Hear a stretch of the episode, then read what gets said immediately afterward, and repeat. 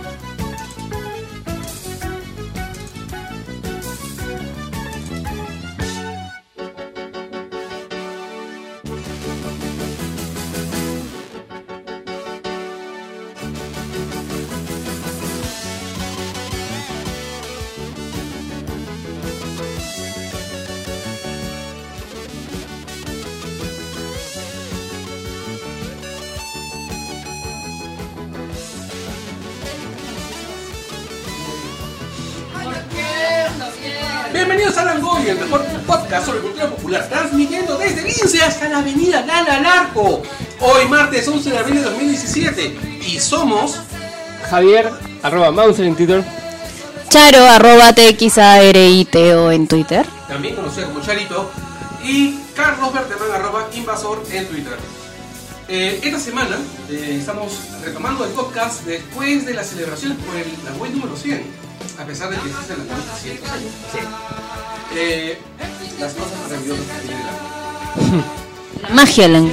Así, la magia, la magia habla muy bien. ¿Cuál mafia? Bueno. Bueno, aún no se ha demostrado nada y somos inocentes hasta demostrar lo contrario. Y esas bolsas de concreto no eran para nosotros. Y le ganamos a Rock Band. Así es. Oli, cariños.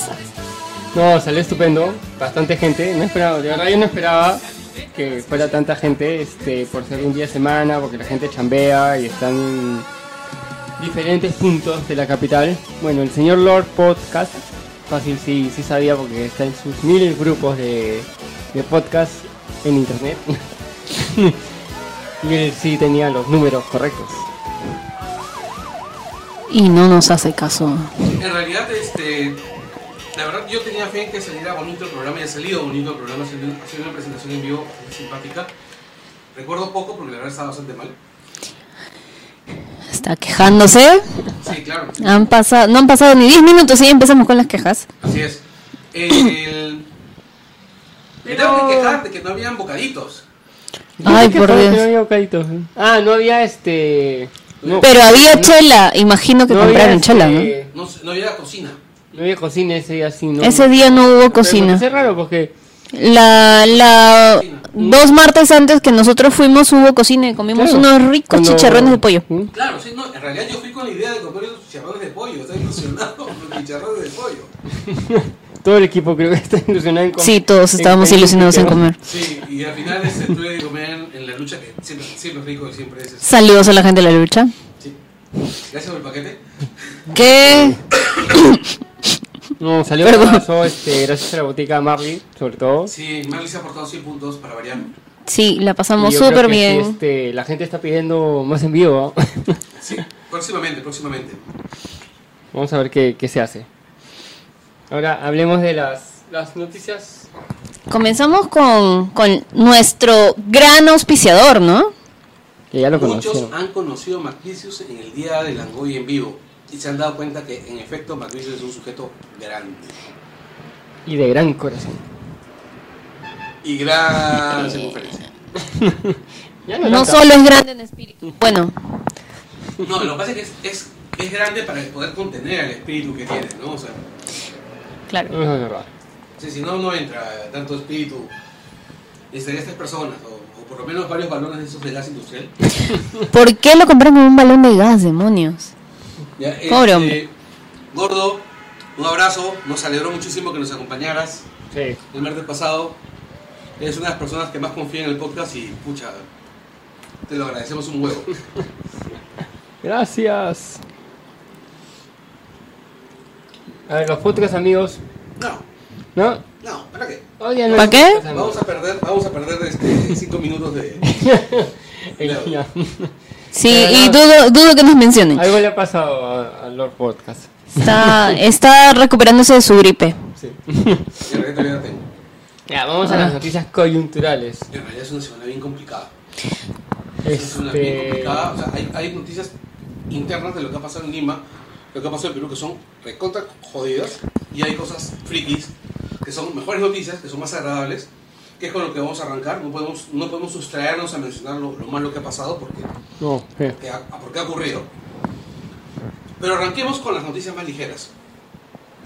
Primero, se nos viene Guardians of the Galaxy 2.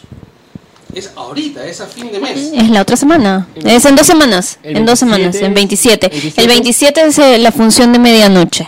Claro, porque lo chévere de estar en Latinoamérica es que las películas Marvel llegan una semana antes. Porque Guardians a nivel mundial Se estrena en mayo. Unidos se estrena el 5 de mayo. ¿No era el 4? No, no, este. ¿El 5 del 4? El 5. ¿El 4 del 5? Eh, lo que pasa es que. Estoy, estoy pensando... No, No, es un material de no. Estados Unidos. Nadie me entiende. Estoy haciendo una referencia a Arrested Development, y- pero y bueno. México estrenan viernes. Oh, Perú, desde hace más, varios años, este, vio que jueves es un buen día para. Para hacerlo. Además, jala todo el fin de semana, que es lo que necesita la película para para levantar. levantar. Ya saben, cuando vean que viene su película favorita y quieren que esté más tiempo en el cine, no esperen a la otra semana o a, o a la oferta. Vayan el primer fin de semana, porque con eso ustedes aseguran que sus otros amigos o ustedes mismos pueden a, ver, a volverla a ir a ver después de, de su semana de estreno. Importante saber eso. Ahora, este, la estrena de acá, pero vamos a ver una función maratón, ¿no? En algunos cines van a, Va a haber maratón. La 1, el volumen 1 y el volumen 2. Sí, yo justo me enteré por un amigo, el amigo Javier Hayachi, que me dijo, oye, me dijo, va a haber maratón de guardianes. Y dije, ¿what? Me puse a revisar y en las webs todavía no habían colocado, pero sí en la página de Facebook. Y exacto, va a haber maratón en Cineplanet, Cinemark, Cinestar y Movie Time. Eh, solo es en Lima, es lo único medio fregado. lamentable. Es lamentable porque hay un montón de gente en provincia Este- que, de hecho, Mm. quiere ver la, la- la- Me imagino que sea por las copias de Guardianes 1. Me imagino que por eso es. Eh, lo interesante es, por ejemplo, que en Cinemark eh, son varias, varias, varios cines y las funciones en Cinemark empiezan 9 y 20 y en Cineplate empiezan a las 10. Eh, son funciones... ¿En Cinemark a qué hora empieza? 9 y 20. Ay, qué temprano. Sí. Y en Cineplate a las temprano. 10. No, pero es medio Es raro. que es- pues, este- ¿Esa es la función doble o esa es la función No, la- o sea, esa hora empieza el maratón, o sea, empieza con Guardianes 1. Ay, qué O sea, chévere. Cinemark empieza con Guardianes 1 a las 9 y 20. Cineplan empieza con Guardianes 1 a las 10.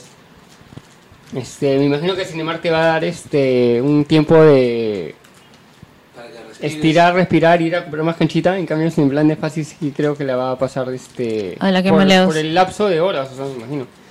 Eh, ellos la van a pasar en 3D, en Subtil y en muy en Cinestar y en Movie Time va a estar este eh, 2D normal y doblada. Déjame recordar, esa era una de las películas en las que el 3D era bien efectivo, ¿no? Yo la vi en 2D. Sí, yo la vi en 3D y este no no digo que es wow así, pero No, tampoco es tan... Este- En las escenas que están en el espacio, Sí, tal vez. Pero ajá. después... Pero era, no. era, era un- algo diferente a lo que venía siendo Marvel en 3D. Que muchos no optaban por ir a ver las 3D, pero como acá tenías el tema del espacio, tenías fondos más, más fáciles de usar para generar un mejor 3D. Como Claro, tenías, Nowhere, por ejemplo, ¿no? no, pues se veía increíble en 3D, por ejemplo. O sea, igual yo leí la vi en 2D y también este Lo que, lo que ayuda bastante a esa película son los colores, sobre todo la paleta de colores que, Sí, que agarró. Graham. Este, pero me parece interesante que las cadenas de cine empiezan a hacer este tema de las maratones. O sea, veremos qué, qué pasa. Ah, lo, lo- lo otro genial es... a ver, espera, Guardianes. Y ahora deberíamos seguir con el siguiente tema de la pauta, que es el tráiler de Thor Ragnarok, el cual no he visto. ¿No pero el no, pero eso el Tyler de en voy este a verlo momento. en este momento. Deberían ver este reacciones, pero como somos un podcast, no van a poder ver mi cara de asombro. Nosotros vamos a hacer reaccionar a... No, en realidad el, el, el Tyler de, de Ragnarok a mí me gustó un montón.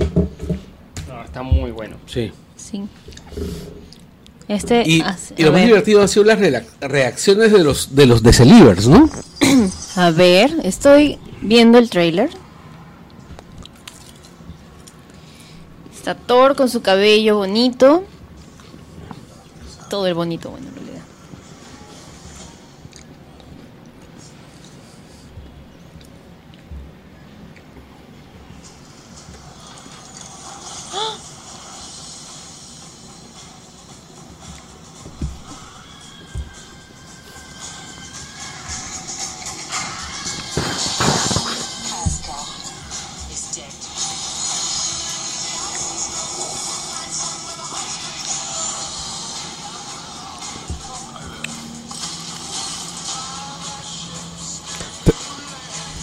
Tendrían que ver la cara de atención de Charo en este momento.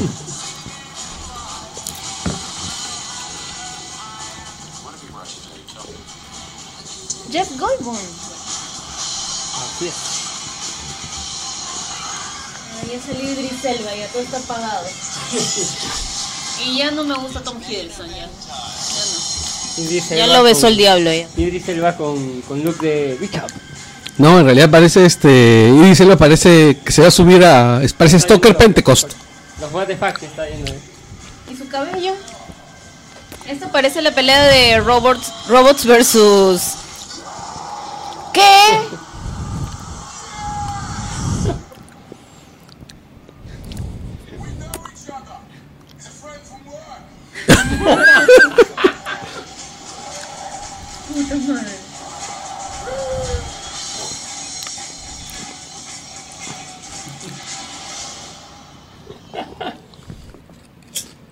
Oh, por Dios, ya. ¿Qué te pareció el trailer? Ah, la mierda, ya, perdón. Oh, por Dios. Noviembre, ¿no? Eh, acá hay- Noviembre, noviembre. Octubre. Yes. Porque es la primera semana de noviembre, sin más. No me equivoco. Va genial. Halloween. octubre. No, acá llega... Ahora, me parece bien chévere la manera como han reinventado la idea del Ragnarok. No, lle- llega el este, un día antes. Porque justo cae, creo que es estreno 3, 4 o 5. Pero un día antes cae- se juega. Manja. No, está genial, o sea, este... Está muy baja. Yo te- a mí me está- que mucha gente... Yo no estaba esperanzada, de verdad. a- Mucha, eso gente tenía miedo por el director, que es este, Taika Waititi, que es un director más de comedia. Es más comedia acción y creo que ya estamos entrando en sintonía con, con Guardians. Muchos piensan eso, pero ustedes saben que estamos entrando Es que en sintonía con, con Infinity War. Infinity War. Es que, o sea, visualmente yo lo siento muy en sintonía con Guardians. Sí, la paleta de colores Sí. es Guardians. o sea, y es algo que justo hablaba con mucha gente cuando salió el trailer. Pero que- en realidad yo siento que, que las, las- la paleta es Thor. ¿Ah? ¿Sí? Sí, o sea, porque Asgard los, usa colores brillantes igual. Lo que ocurre es que eh, recordamos claramente que todos olvidan la primera película de Thor. Pero ahorita, justo estaba pensando en la primera película de Thor y creo que, que, que ha sido una película que a mí me gustó un montón, incluso me sorprendió la elección del, del director. A mí me pareció muy chévere, o sea, muy, muy shakespeariana. Sí, sí. todo muy, muy monstruo y todo, que me gustó, o sea, el, el, el ritmo todo solemne, pero con una carga así paja. Pero siento que ahora hemos ido al lado, al extremo opuesto, y estamos así como que ya es más, más ligero, es más mm, como que se nota, es evidente que va, va a tener bastante de, de comedia. o sea, Que a mí no me molesta para nada, pa- para No, nada no, ese no cambio de registro. ¿ah? No, o Entonces, sea, ¿qué me parece que ha, que ha habido, que, que, que, el, que el giro ha sido progresivo y no es una Claro. cosa abrupta que, que pasa como que de una A ver, película. a ver, el personaje, el, el comic relief de, de las dos Thor era el personaje de Kat Jennings. El- La asistente. Bueno, la a mí en realidad el, el comic relief de Thor para mí es Thor. Thor quería Oye, ser así. es un pata que tiene mucho, mucho carisma humorístico. ¿Quién? El O sea, actor. sin, sin, sin proponérselo. O sea, me parece, o sea, me divierte Es que es un tontón. Es, es un tontón guapo. No, No, pero- puedes tomar- no lo puedes tomar en serio. Yo recuerdo que la mis- los mismos, este, cuando estaban filmando Avengers, mucho, mucha gente de la producción decía que, que era de los que más hacía este chongo a la hora de grabar, o sea, que los otros sí eran más... oye, ah, Más pro. No que tanto pro, o sea, No, pero más, Más- a la hora de, oye, este, pucha, no hay que estar tan... tan oye, hay que grabar seriecito, así, sino era como que... Hay que pasar un buen rato. o sea, si había bloopers, él continúa el blooper. Por ejemplo, este- este, GIF de cuando quiere agarrar la escena del martillo, que la repitieron 8000 veces, que era un aterrizado que sale la vez pasada leyendo, dice que el pata que estaba, le lanza el martillo, estaba a tres pasos. Ujú, Y él no lo agarraba y en eso lo agarra y sale toda esta de la, de la maniobra, ujú. que todo el mundo dice que en el se mató, mandó a matar a risa, pero muchos dicen. El, el otro actor lo hubiera, en el, segun, en el segundo intento, lo hubiera dejado caer. claro. Y él siguió con el, con el chongo y todavía se atrasa a, a Chris. A, a, a, a, a los demás a los demás Capitán América, no, que la escena es justo Ujú. Thor con el Capitán América. Este, siguiendo esa escena y no se da cuenta, mientras que todos se reían de lo que está haciendo Chris Hemsworth. O sea, y, y en otras películas también, creo que en Star Trek también. Este, y eso que él, y eso que él estuvo creo que estuvo cuatro minutos en Star Trek Sí, pero filmó creo que media semana. y después va a volver para la 4 Sí, eso es lo que dicen. A ver, pero sí digamos con- este en realidad el no a lo, a lo que yo voy es si bien el personaje en, en el papel es de la Jennings era el, el comic relief es cierto Thor a Thor lo han pintado como un tipo mucho menos solemne que en el cómic Y en el cómic yo recuerdo que hay partes que él quiere ser gracioso, o sea, pero, pero no le liga pero no liga por el tema de que es, de que es un dios es un dios, es el pata como que, oye, yo soy viendo las galas así con mi martillo volando. Claro, sobre todo cuando yo recuerdo que los, los, los cómics donde él más intenta ser suelto es cuando él interactúa con los Runaways. Y eso no lo he leído, pero sí yo he leído... Puta varios madre, cómics. interactúa con los. He o sea. leído, por ejemplo, esto, este, los, los cómics que sacó Perry 21, en varias viñetas hay partes donde Thor, Thor se nota que, o sea, es Claro. gracioso, pero para los demás no es gracioso. Claro, o sea, él intenta ser gracioso, por ejemplo, con los Runaways, con Spider-Man, alguna vez le ha intentado devolver una broma, pero... Y Multron también, cuando le dice a todos, a ver, levanten el martillo, pues, así. No, no, no, pero es que eso ya es, eh, eso ya es en las películas. En el universo Marvel, lo que ocurre es que a él lo han pintado como un guerrero, como el, el- el guerrero popular. Es un jock. Ya. Acá es un jock, o sea, ahí es, ahí es un, un príncipe totalmente regal, totalmente por Claro, usar la palabra. eso que en Asgard no hay el tema de este. Asgard es serio, no es este. Claro, en el cómic. no es- tanto en el cómic como en, como en El- el cine. el- como en la- o sea, no- no le- ya, lo que pasa es que en, la- en el- en la en las películas Asgard es más bien un campamento militar. Bueno, Es un campamento militar, este, y bueno, pues es básicamente pues como un campamento de verano, donde todos son soldados que están así en pleno entrenamiento, ¿no? Entonces hay más chongo. Y bueno, y Thor es el, el- el- el líder carismático, ¿no? El, líder de la fraternidad, una vaina así. Y como eso lo están manejando y, y me parece bien chévere porque muchas veces el humor es involuntario, como dice, como dice Charo, ¿no? No, sí. Y esta película que va a tener este. Va a ser bien interesante esta película porque va a tener su parte en Asgard, va a tener su parte en la Tierra y va a tener otra parte en. imagino que este planeta va a ser Sakar. Espero que se va a Ya sacar. Es el espacio y es donde se ve el tema del más color, que es donde ya entra a interactuar la paleta de, de Guardianes, porque recordemos que Guardianes es la primera película que nos mete al universo cinematográfico de Marvel, la parte del espacio. Pero ojo que la paleta de colores de, de Marvel, en todo lo que no es terreno, también tiene, tiene ese mismo color, esos mismos colores. Recuerda la paleta este- estelar de Doctor Strange. Ya, pero Doctor Strange ha sido después, a lo que voy. O sea, antes de Guardianes la paleta no era tan colorida. Bueno, igual lo agradezco, ¿ah? Me, me- me- hizo un chambón, o sea, este... Ah, sí, claro, claro, claro. Que los has Lo interesante de Gan es que ya está también como productor este fue a- al set de, de Thor Ragnarok a ayudar en algo. No se sabe que, quién se sabe, va a haber post credits fácil con Guardians. Posiblemente, sí. Este, Además, Gunn es, es famoso por ser un tipo muy, este... es muy chambeador, o sea, le, le Es, eh, no, no solo es bien chamba, es, es, es famoso por ser un tipo bien, bien buena onda. No, él hace, él- mira, de todos los directores y actores del MCU, él es el que más se comunica con sus fans vía redes sociales. Mira, de verdad, habrá a la semana hará un Facebook Live de preguntas. Dice, ya, pregúnteme cualquier cosa. ¿Sí? Ah, claro, siempre anda con los... Se llama... Ana, creo, ¿no? Ask me anything. Sí, a veces... o- o- o- En Reddit. Q&A, claro, en Reddit se hacía bastante, pero él más lo hace por, por Facebook. Porque ha captado que hay mucha gente que no, que no es tan, tan, tan geek que entra a Reddit. Este... No, pero ya bueno, sigamos con el trailer que sigue siendo chévere la música. Trailer está bien chévere. O sea, primero, o sea, definitivamente eh, los, los editores de, de, de- de trailers han encontrado un filón en el rock clásico. De todas las películas que se Sí, vienen. porque es Kong usó esta canción de los Animals, de The Animals, este, en su último trailer. Esa canción que parecía de. Claro, que, tipo, que es tipo Apocalypse Now. Exacto, sí. Este, para Rey Arthur usaron también, este, ¿cómo se llama? Since Gonna Miss You, de, Sí. de, de Zeppelin. O no, no, no, creo que no usaron esa canción, creo que usaron otra. El, bueno, pues este, Justice League decidió mancillar una canción de los Beatles. Eso, eh, hasta no sé quién ha hecho ese cover. Eh, Pero no- sonaba más o menos, ¿ah? No, a, mí no, ¿a ti te gustó ese cover? A mí me pareció muy malo.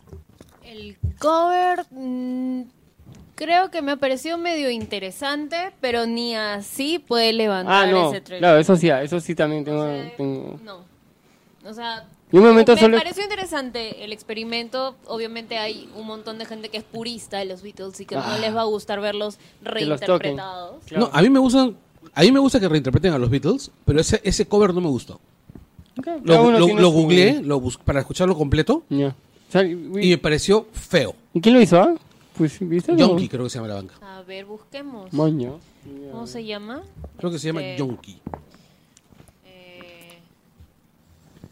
Bueno, se llama Scan el tráiler que se ve genial. Y hay, acá hay un dato, este. Esta película también como que es este. Parte, parte de darle también más protagonismo a Hulk en el MCU. Porque recordemos que Marvel hasta ahora no hace una película en solitario de Hulk. Ay, perdón, perdón, perdón. Perdón, perdón, perdón. Eso se llama no sé qué. Este. Hulk no puedes. O sea, este. Marvel no, no tiene los derechos completos de Hulk. No, los tiene, los tiene Paramount, me parece, ¿no? No, los tiene Universal. O sea, si queremos una película solo de Hulk, la tiene que ser Universal.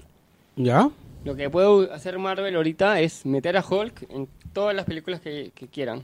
Por eso le hizo un contrato de cinco películas a No. Ruffalo. Han hecho un montón, más, más que no, cinco. no, cinco. Él tiene cinco. Cinco o seis, no tiene más. Que fueron este, Avengers, eh, que son a ver, Avengers, Avengers Ultron, Iron Man 3, este, Thor, serían cuatro.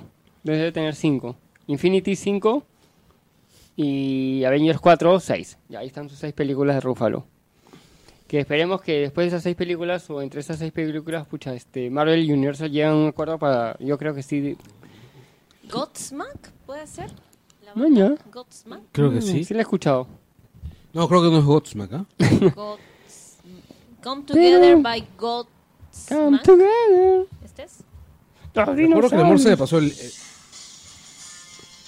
¿Ese es? sí. Sí, ese es. Godsmack. Sí me pareció medio simpaticona. Pero así se esmeren con la música, con lo que sea. Sí, pues veremos qué, qué pasó. Este. Y además ya tenemos, por decirte, en el caso de Justice League, o sea, ya tenemos la previa con, con ¿cuál fue? Suicide Squad, que también Ah, le sí. metieron ¿Qué, qué le pusieron en su trailer? Este, Bohemian Rhapsody. Ya, Bohemian Rhapsody. Están apelando a la misma fórmula, lo cual a mí ya me dice que Justin League va a ser una desgracia. Hay como más de seis películas que están Siguiendo la misma fórmula. siguiendo la fórmula de rock clásico.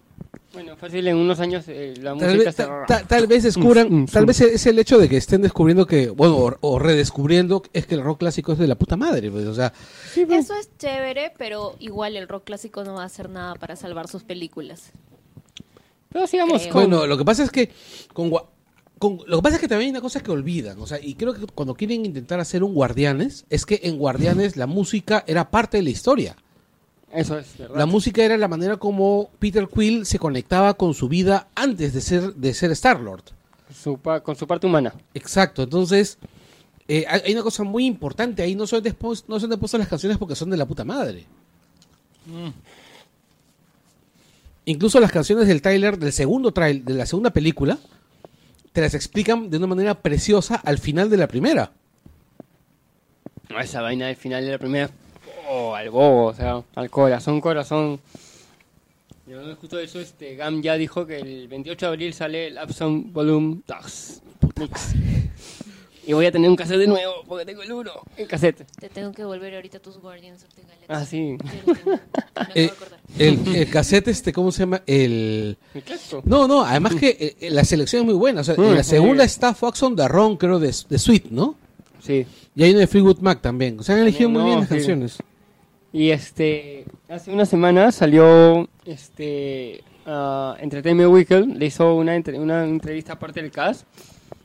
Y dentro de esa entrevista este, hicieron un, un mix, cada uno eligió una canción.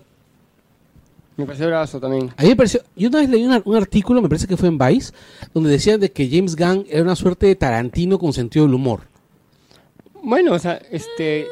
Gama ha hecho un montón de películas un risa. O sea, ha hecho este Slider, que es un- una película de culto ya. Este, que me pareció bravazo que han sacado Hizo Kabuki Boy.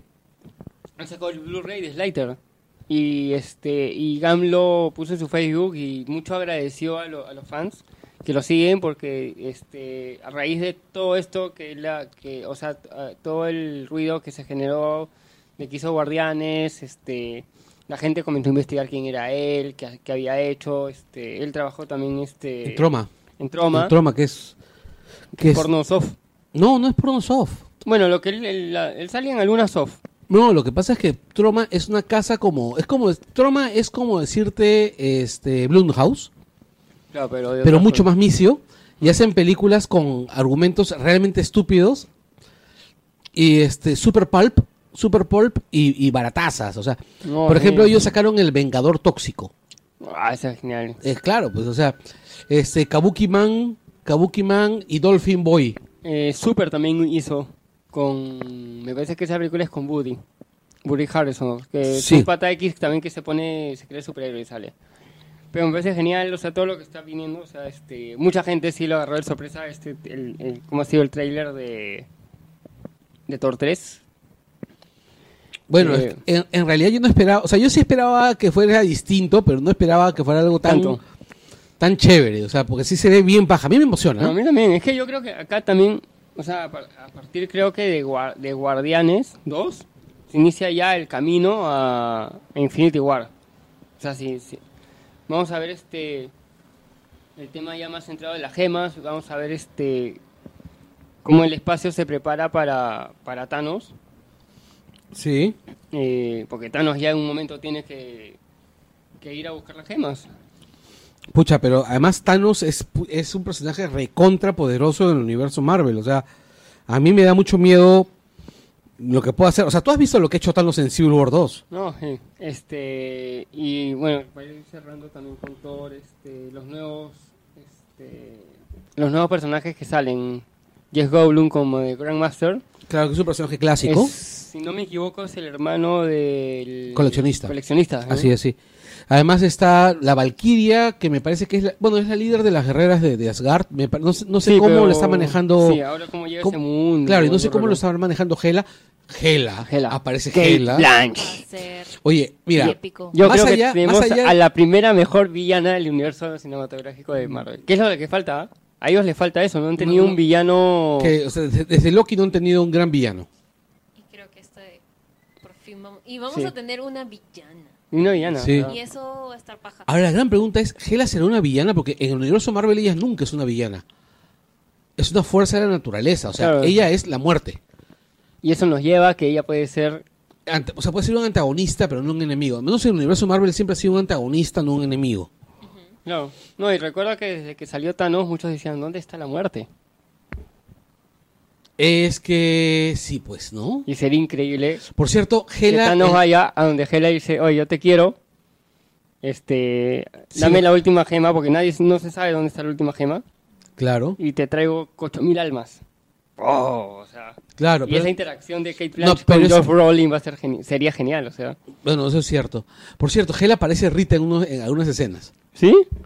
Rita de, de, de, de los, de los- Oye, sí, claro que sí. Bueno, yo no he visto Power Rangers. Yo sí he visto ya, y eso es un insulto. Oye, sí, ya, No parece. Rita. Sí, parece Rita cuando está no así es con el pelo... No, no, cuando no, está no, con no, la cara no, de resaca. No, no. ¿Cuál? ¿Cuál le resaca? don? Cuando está... Con los cachos Ya así. ni te acuerdas de cuando daban Power Rangers. No, me estoy refiriendo a la Rita de la última película. Ah, ya, no sé, no he visto esa cosa. Ahora, no sé si se dieron cuenta que parece que Mohilder lo destruyen en la Tierra. Sí.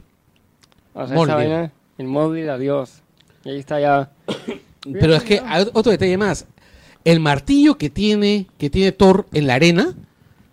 No, no, es- no, tiene dos espadas. No, no, no, no. Hay un momento en que tú vas a ver a Thor con un martillo. Ya, ese martillo sale en el arte conceptual de Infinity War. Eh, Ya, ese martillo que aparece es exactamente igual al martillo que tiene, este, ¿cómo se llama? Eh, Masterson, que era el Thor de los noventas. ¿Eh? Maño, no me acordaba. Porque yo sí, sí vi ese, Yo- que yo- es una empuñadura más larga. Más larga, sí, y que el martillo es básicamente un, un mazo, un mazo sin, sin extremos. No, eso es lo que estaban diciendo desde Que salió, desde que salió este concept art de que sale al costado de Rocket. Vamos a ver qué tal. Ya, vamos con la siguiente. Ahora, este, oye, rápidos y furiosos en el espacio. Bueno, ese, ese es lo que le dijo, este, ¿cómo se llama? Michelle, Michelle, este, Ah, Alexander, perdón, no, Michelle Rodríguez. Michelle Rodríguez a, a Michael. a Michael. Sí, en la entrevista, pero también lo ha dicho uno de los escritores. Oye, parecía, parecía una cubana fumada, ¿no? En la entrevista. Eh, no le he visto. No le he No, visto está- porque soy súper fan de. Este, A mí me encanta Michelle Rodríguez, ¿ya? Pero este, la tía parecía que estaba absolutamente ida, así de- absolutamente. ser las 8000 entrevistas que da al Sí. día durante ese día. Mo- Imagino, entonces imagino que solamente la puede soportarlas con la ingesta de, in- de enormes cantidades de barbitúricos. Bueno, la película llega, Rápidos y Furiosos 8 llega el jueves. Eh, sí, hay varias entrevistas. Este, está interesante lo que están diciendo tanto los gui- guionistas como el que está saliendo de publicidad. Este, dicen que con esta, con la 8 empiezan una nueva trilogía que termina en la 10 y, que de acá ya pueden llevarla al espacio. O sea, más que todo creo que es un decir por lo que todo lo que han hecho ra- desde la primera, o sea, han hecho han hecho este un auto ha, pas- ha volado de edificio a edificio, un auto ha traspasado un avión gigante. Este Pucha, solo te falta que Torito va, al- a haber, uno- va a haber un submarino. eh. Va a haber un submarino en esta, en el hielo, donde el personaje de, de Tyrese usa un Lamborghini anaranjado. ¿Quién mierda usa un Lamborghini anaranjado? ¿Quién puede pagarlo? No, en la nieve, donde te ve todo, donde supuestamente tienes que ir a atacar. Bueno, es una película estúpida, pues, o sea, qué cosa. Oh, Pero es divertida, o sea, las críticas. Mira, ahorita está en 75, 76 en Rotten Tomatoes. Y las críticas que están saliendo están diciendo que es una película súper divertida para pasar un buen momento en el cine. ¿En Pero cuánto rato, en cuánto rato bajó, bajó Ghost in the Shell después del estreno no sé. en 24 horas? Espérate que le estrenen y si sobrevive las 24 horas Pero después... Ghost ha tenido menos, tuvo menos, este, menos proyecciones, ¿ah?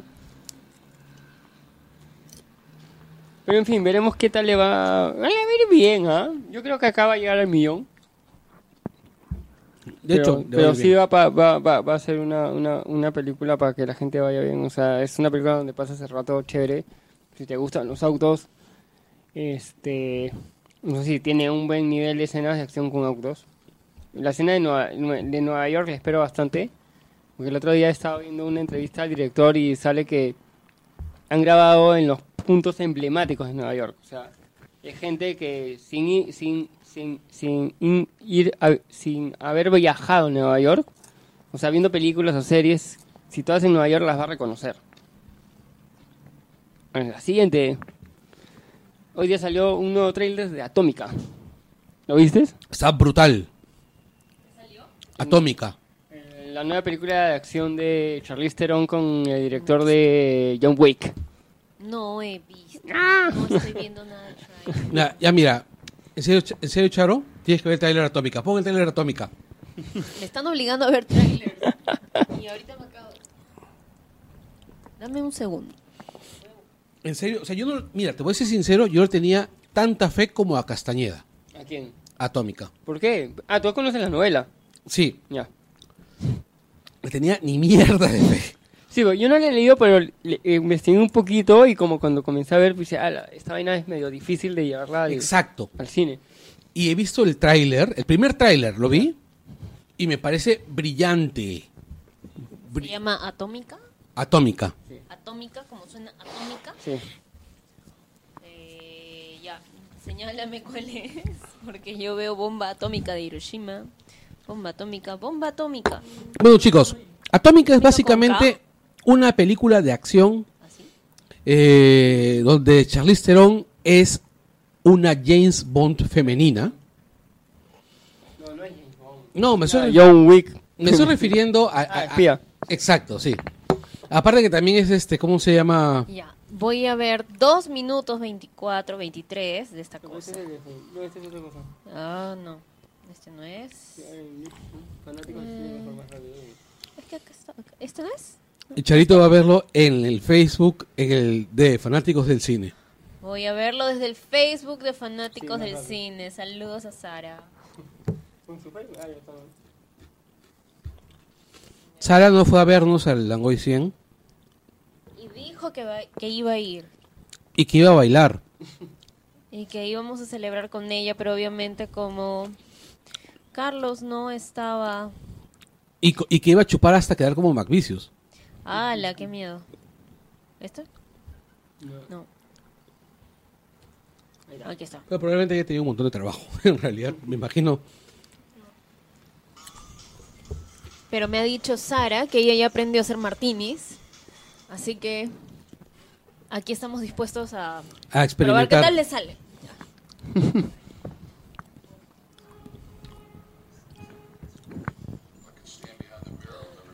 John Goodman. Sí. Él es hermoso. Y un gran actor.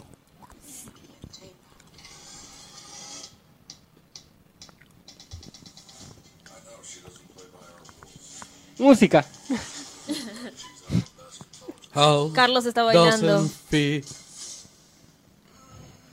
Ok.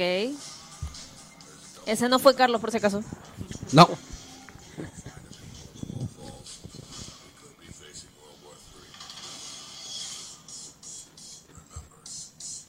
Ya, está bien, muy bien editado.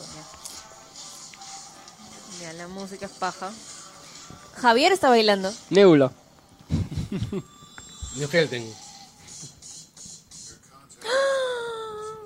James McAvoy, lo amo. Ya, Y sigue pelado. es hermoso. Ya, la hicieron con la música. bueno, los ochentas.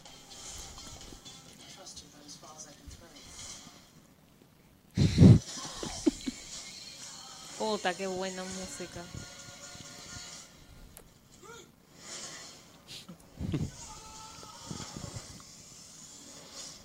Au.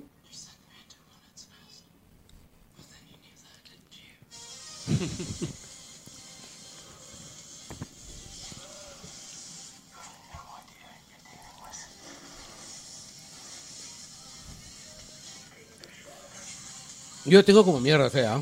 Yo tengo como Oye, mía. esto está re paja. Sí, está bien. Sí, yo tengo. ¿Cuándo la van a estrenar? Agosto. Ay, para Es ahorita. mi cumpleaños. 3 de agosto. Ah, no, no es para mi cumpleaños. En el mes de tu cumpleaños. En el mes de mi Es el mes de Atómica. El mes de Tommy. Me gusta. Hello. Bueno, el chiste se cuenta solo. Ya, Tiene un- nadie puede decir tú soon.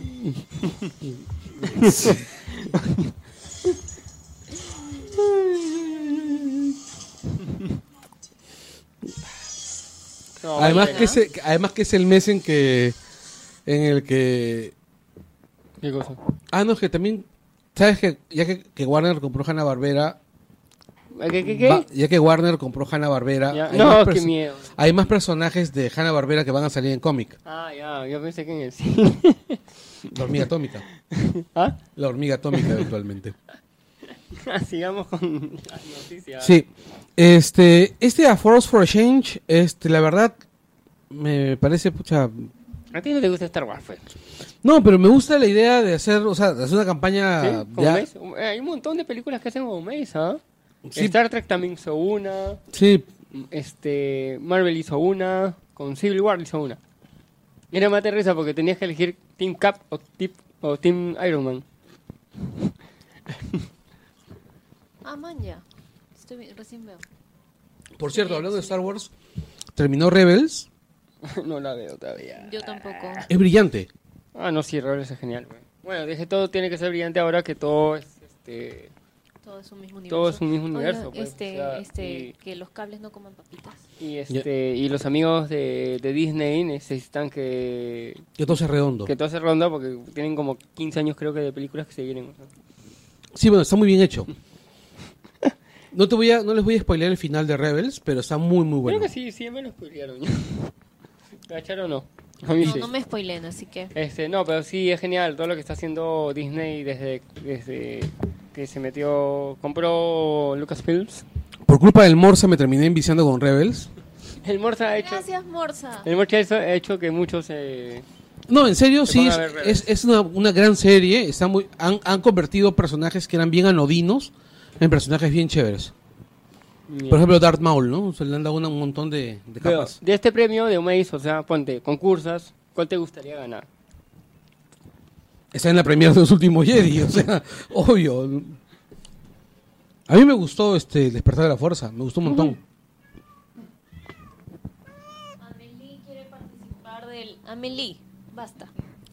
No, los premios son geniales, o sea, lo, lo chévere es, este, por ejemplo, que según parece que el, el- a la hora que visites el rancho vas a estar con, con Daisy y Mark, o con uno de los dos. Man, ya. En el video Mark, Mark, Mark fastidia a Daisy porque parece que Daisy Rayleigh no conoce el Skywalker Ranch. Y ojo que va a ser el nuevo, parece que va a ser el nuevo, ¿ah? Man, ya. Eh, bueno, luego está en la película de Han Solo. O sea, pucha, ¿quién no quiere estar en una película de Star Wars? Bueno, o, o Star Trek en tu, En mi caso, ¿no? en tu caso. Pucha, es una película de Star Trek. Pero lo genial es esto Aunque sea de casaca roja. ¿no? Aunque sea de casaca. Es más, tú sabes que, que este, el, este, este pata, este, el, el Seth MacFarlane Ujú. Es fan de... de Star Trek y él pidió aparecer en la serie original, aunque sea de casaca roja.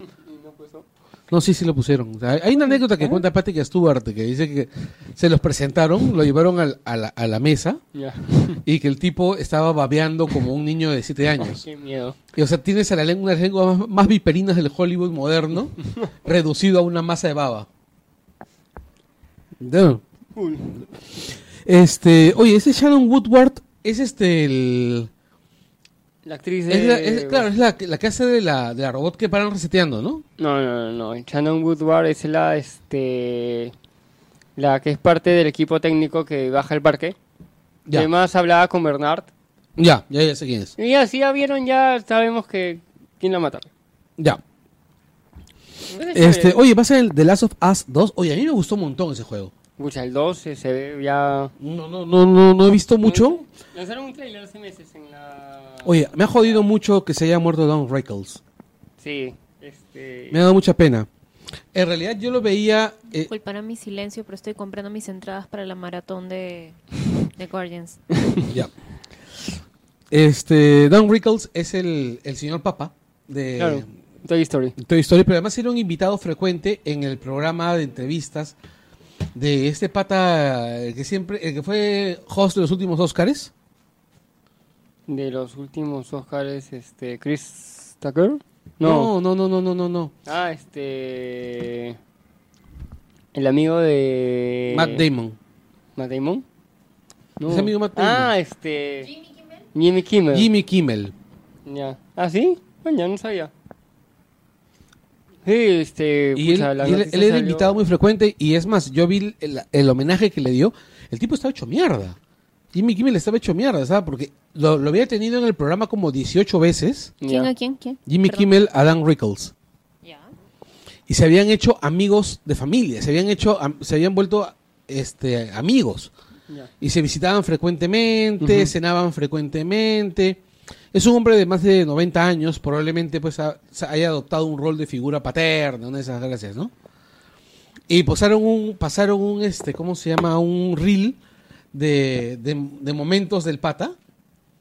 Y bueno, cague de risa, o sea, el pata era increíble. No, me imagino que todos los que han grabado Toy Story con él la han pasado súper genial. Sí. Y me da mucha pena porque además el tipo no ha grabado sus líneas. Ha fallecido y no ha grabado las últimas líneas del señor Patata. Bueno, creo que todavía recién habían terminado el guion. No Sí. sé, no estoy seguro. Creo que no, no, no- nadie ha grabado, ¿ah? sí. Sí, es cierto. Pero veremos qué, qué, qué hacen. Este, oye, ¿Dimen Bichir va a ser la monja? ¿Ah? La monja, la de, la de este... No va a ser la monja, pero va a No, no, pero la monja es la- el, el spin-off de Conjuro. Sí. No me jodas, esa monja da miedo. Bueno, se viene la, este, la precuela de Anabel. Pero Anabel fue una mierda. Bueno, pues esta vamos a ver cómo nace Anabel. ¿no? Ya es creepy el nacimiento de Anabel. ¿no? Bueno, sí he visto el tráiler. El tráiler Yo no he podido terminar de ver el trailer. Yo lo vi en el cine todavía, carajo. y el trailer, ¿sabe dónde lo dejo? Este. En- Cuando dicen, este, déjame entrar en ella. No, veo, luego- no, no, paso esa parte y viene la parte donde están las dos chibolas en el armario solitas con el Ni foco. cagando, Ahí no, lo- es horrible, weón, es horrible. Oye, en serio, me puso la piel de gallina y dije, no voy a ver esta vaina ni fregando. oye, en serio, qué bueno es James Wan. Qué buen, o sea, que es un maestro el pata. Cuida su producto, es lo chévere. No, pero no solamente que cuide sus productos, sino que qué bien maneja el lenguaje del terror. Mm, no, sí. O sea, el tipo no, hace, no está haciendo nada nuevo. O sea, no está haciendo absolutamente nada que tú no hayas visto en 55 mil películas de terror antes. Está haciendo lo correcto. Pero, exacto, ¿no? Y, y lo, y lo hace muy, muy bien. Oye, Macquarie, Macquarie, ¿qué, qué dirigió Macquarie? El que, el que va a dirigir Misión Eh, Imposible 6. Él, eh, bla. Él dirigió Misión Imposible, la, este, ¿La anterior? la anterior. Es bien paja. Es el primer director, director Que repite. que repite Misión Imposible, eh, o sea, de- desde, desde la De- serie. O sea, no había una, alguien que repitiera dirigiendo un capítulo o una, Ah, una película. Eh, sí, ya están grabando. Vamos a ver. Yo creo que estar bien chévere. O sea, este, tienen el techo alto con la última. La última es bien paja. La última es bien paja. Este, hoy va a haber Charnado 5. Sí, el charnado sí, con el próximo año. madre, la- Es genial, un charnado siempre tiene que haber charnado. Bueno, siempre, te- claro. Y Bryce Dallas Howard, este, que es la hija de, de- de- de Ron Howard y que es recordada por papeles brillantes como la ninfa del agua en La Dama del Lago. Y como No, es este. No. En Black Mirror es la chica que te da las estrellitas. Y en este y en Jurassic, Jurassic World, World. corren con tacones. tacones. Y corre de dinosaurios. Mi, mi personaje favorito es la chica que te da estrellitas. Que se queda sin estrellitas. Bueno, también. Pero en realidad este Y muchas la confunden con Jessica Chastain. se parecen un poco, ¿no? Sí, se parecen un poco. Sí. No, a mí me gustó me gustó un montón ella en Jurassic World. No, sí estuvo bien, ¿ah? Aunque la verdad O sea, su papel estaba bien chévere, o sea, si puede correr delante de un tiranosaurio, en tacones. en tacones puede hacer lo que sea. Y voy a ver, porque en la 2 le van a dar botas. Te apuesto que corre delante de un Velociraptor y le gana. Sí. ¿Quién es el Poison Ivy en Gotham City Sirens? Sirens. Eh, No sé si ustedes recuerdan el cómic, que era Gotham City Sirens, que era un cómic bien chévere, que era un cómic bien paja, que era un cómic que incluso me parece que durante un tiempo estuvo escribiendo Dini. Sí, Dini tuvo algu- algunos. Sí. Y era un- yo recuerdo claramente, o sea, recuerdo con mucho cariño ese episodio donde Poison Ivy y este Harley Quinn, bueno, y Catwoman, que estaban viviendo juntas, estaban investigando un, los robos de mascotas del vecindario. Est- estaban robia- robándose los perros de los vecinos. Entonces ellos querían saber qué pasaba. Porque tenían miedo que se fueran a robar a un perro de ellos, a una de las mascotas de ellos. Y lo que descubren es que los chacales, las, los, la- las hienas que te- del, del Joker, que las tenía en propiedad de este Poison Ivy, perdón, este, que las tenía Harley Harley Quinn. Se estaban comiendo los perros del Oh. barrio. Qué Y claro, y los donaron al zoológico, ¿no? Bueno. Sí. Sí, bueno, ahora van a venir las noticias que ya son un poquito más desagradables. Este, a ver, Lima acaba de pasar por una tragedia jodida y hemos sido, y donde hemos visto, bueno, la poca capacidad de planificación de, del alcalde de la ciudad, pero además donde también hemos visto la enorme capacidad de vileza de la mayoría fujimorista del Congreso, ¿no? en todas las partes, ¿no? Desde la, desde el silencio de la presidencia del Congreso hasta, bueno, pues la obsecuencia de la presidenta de facto de, de la, de la bancada, que es este Keiko, ¿no? Y este, y además de eso, bueno, pues que, que, que evidentemente ha tenido un correlato en la caída de popularidad de Keiko Fujimori en las encuestas, en las encuestas recientes que, se- que se ha ido desplomando. Pero más de castañada. Exacto. Castañeda, por fin, ha demostrado que se acaba el efecto teflón. El efecto robar, pero se logra.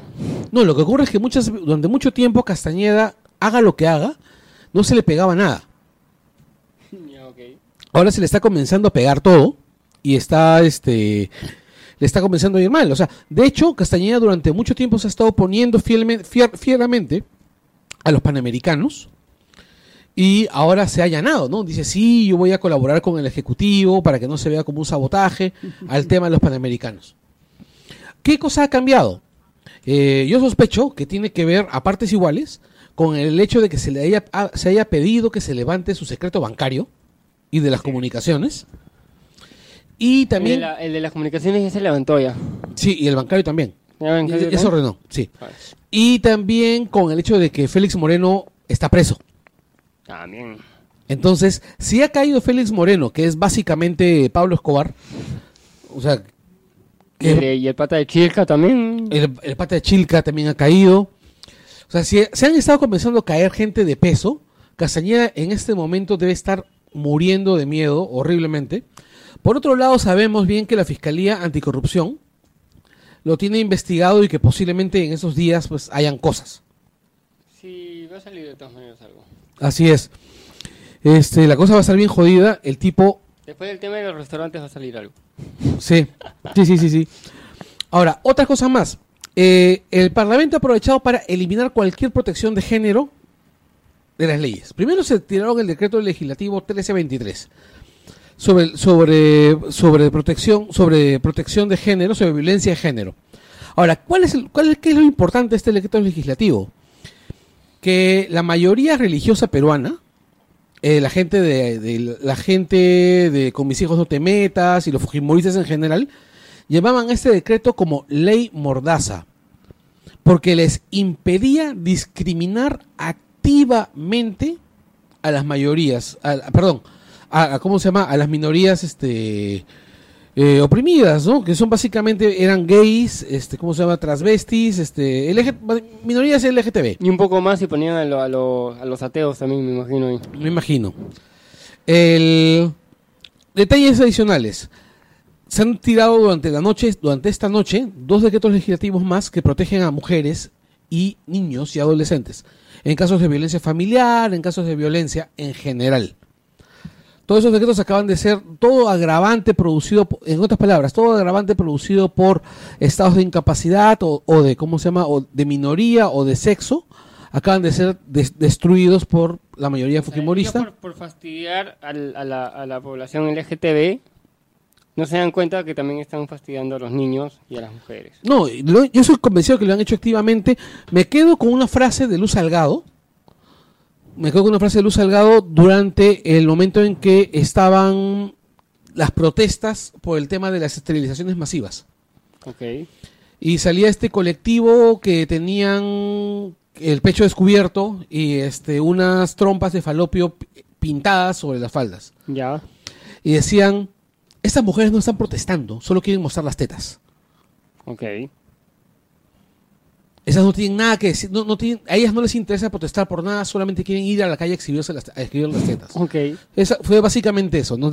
Yo creo de que eso define la posición del Fujimorismo respecto a cualquier tipo de derecho de minorías. Sí, pues, o sea, ya es este.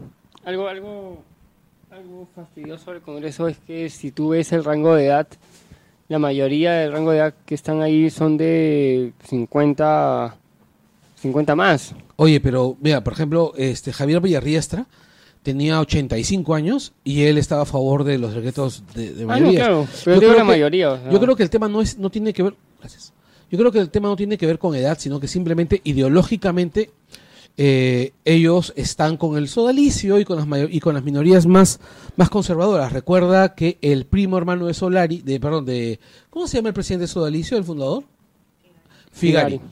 Es el asesor principal de Keiko. Sí, pues también, o sea, ahí también el tema tenemos que ver que este e- ellos generan más votos por el tema católico, cristiano, que son masas. Ahora, mira, lo que yo estoy viendo es O sea, esto pongo así, también. por ejemplo, Castañeda cuando busca cuando buscaba este ese porcentaje para ganar, ¿cuál era ese porcentaje? Los transportistas. Mira, yo creo que en realidad lo están manejando, lo están manejando de una manera tan mala, tan tonta, que probablemente se le voltee la torta. O sea, yo creo que en realidad el fujimorismo ahorita está tan divorciado de, de sus de sus objetivos y de, y pero ya no y de sus votantes. ya, o sea, es una mutación de No, es igual, o sea, es el- me estoy refiriendo al partido este. no, el partido, claro, pero no es lo que lo que con lo que comenzó este No, es que Fujimori, Alberto. Fujimori no tenía un ob- objetivo político, Mm. o sea, dicho, sí lo tenía, que era llenarse los bolsillos. Pero este, a lo que voy es que no tenía un corpus ideológico. El Fujimorismo de hoy, el Fujimorismo de Keiko, es un partido ultraconservador. Vamos a ver qué pasa. Hoy día había una reunión de la bancada Fujimo- de Fuerza Pero Popular. Si es conversador, las mujeres no deberían de trabajar, están en el Congreso. O sea, Bueno, en su casa. No trabaja. Ah, no trabaja. Es mantenida por sus congresistas. y a su esposo sí lo hace trabajar. Este, su esposo tampoco trabaja. Su esposo, en realidad, es esta cosa bien, bien pendeja porque nadie sabe de qué vive. ¿Tú sabes dónde, con quién lo están asociando? Sí, yo sé. Con lo de Chilca. Así es. Sí, es traficante de terrenos. Pero ¿qué puedes esperar del Fujimorismo? Ve, A lo que yo, a lo que No, yo, amigo. yo voy a un detalle bien, bien, bien puntual. Es hoy día va a haber una, hoy día hubo, me parece, una reunión de la, de la bancada de Fuerza Popular en su local de Paseo Colón para ver si sancionaban a Kenji por el rollo de estar en desacuerdo en algunas posturas de- con el partido. casi todo está. No. Vamos a ver qué pasa. O sea, yo estoy convencido de que Kenji es capaz de patear el tablero en algún momento, renunciar, llevarse la mitad del partido con él y generar más caos del que tiene ahorita Fuerza. Popular. Yo vi, yo no vi este cuando lo entrevistó Gastelumendi en Cuarto Poder. Yo vi la repetición. Este, o sea, vi las, la- la- lo, lo- al día siguiente vi en el noticiero, este, como que las mejores preguntas, la- lo, lo mejor que te pasa en la entrevista. Y sí lo noté, o sea, este, como que Articulado. articulado y me pareció algo, algo interesante que este y Gastelumini le preguntaba mucho por el tema de cómo estaba con su hermana, cosas así de la familia y lo, y lo, y lo noté bien respetuoso, o sea como que yo ahorita quiero hablar de, de Kenji y no de este como que la familia a un costado. Cosa es que, es que está, muy, está muy bien asesorado, Sí, se nota. bravazo. No, Además- y, y dónde dio la entrevista también. ¿Ah? ¿Dónde dio la entrevista? ¿Dónde? ah? La dio en este en uno de los sitios donde salió el donde él se fue a ayudar. La cuando empiezan los huaicos que, que casi ningún congresista hacía nada, que estaban rascándose la panza, así Sí, sean claro. así sean del oficialismo o no oficialismo, casi todos estaban rascando la panza. Solo estaban este por sus redes diciendo estamos ayudando. Kenji fue el primero que sí sacó este se puso bombas, ¿no? Llevó bombas, este, palas y se puso a lampear. O sea, Sí, este, sí, creo sí. que Guaycoloro fue por Guaycoloro, No, pero también ahí- estuvo en el norte, también estuvo Sí. en, en el norte. Ahora, yo no entiendo muy bien cómo funciona esa vaina, porque él estuvo tratando, Kenji estuvo tratando de explicar por Twitter cómo se limpiaba un aniego. Bueno, ya, la, mira, yo creo que ya No, o sea, no, La intención es bastante clara. sí, la intención... No, no, o o sea, sea, la intención. Yo vi bas- básicamente que el pata llegó con su bomba, limpió el aniego.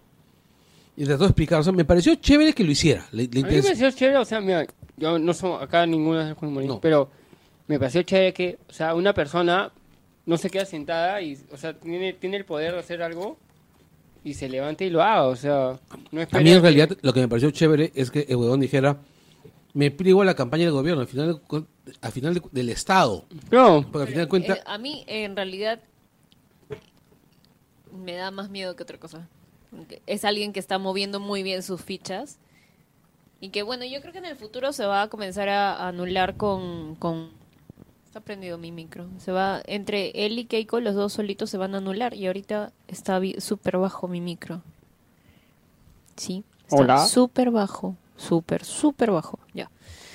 No, Este, sí, yo creo también, o sea, este, te dan una, pero... Está no- dando como que serias muestras de que él quiere ya abrirse de su hermana y yo creo que es cuestión de tiempo. Fácil, no sé si este año, a principios del otro, yo creo que va a salir con algún anuncio. Y ahorita si dices que lo están, están bien buscando sancionarlo, posiblemente él vaya a utilizar esa coyuntura para comenzar a abrirse. Sí, yo pienso que lo que yo, te- lo que yo tenía entendido más o menos es que hay un montón de congresistas fujimoristas Están partidos, están partidos entre Están eh, divididos sí. con medio Keiko, que con... con Kenji y los que siguen al ¿Y los siendo al- los, los que siguen siendo albertistas. Que son la minoría, que me imagino deben ser cinco, cuatro. No sé tanto, pero sé- sí sé de que hay algunos que están con Kenji, otros que están con, con Keiko. Y me parece natural, porque son dos posturas totalmente distintas y porque también hay congresistas que, que sí se les ha escapado, este, se les ha escapado en algún momento críticas, ¿no? Por ejemplo, ¿recuerdas este congresista que, se- que criticó el tema de la interpelación a Saavedra?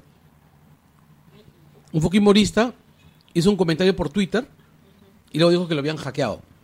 Ah, sí, sí. Que le- dijo de Le que la- jalaron las orejas. Sí, dijo que la interpelación a Saavedra era estúpida, que no podías sa- coger a un, a un ministro de esa calidad y sacarlo.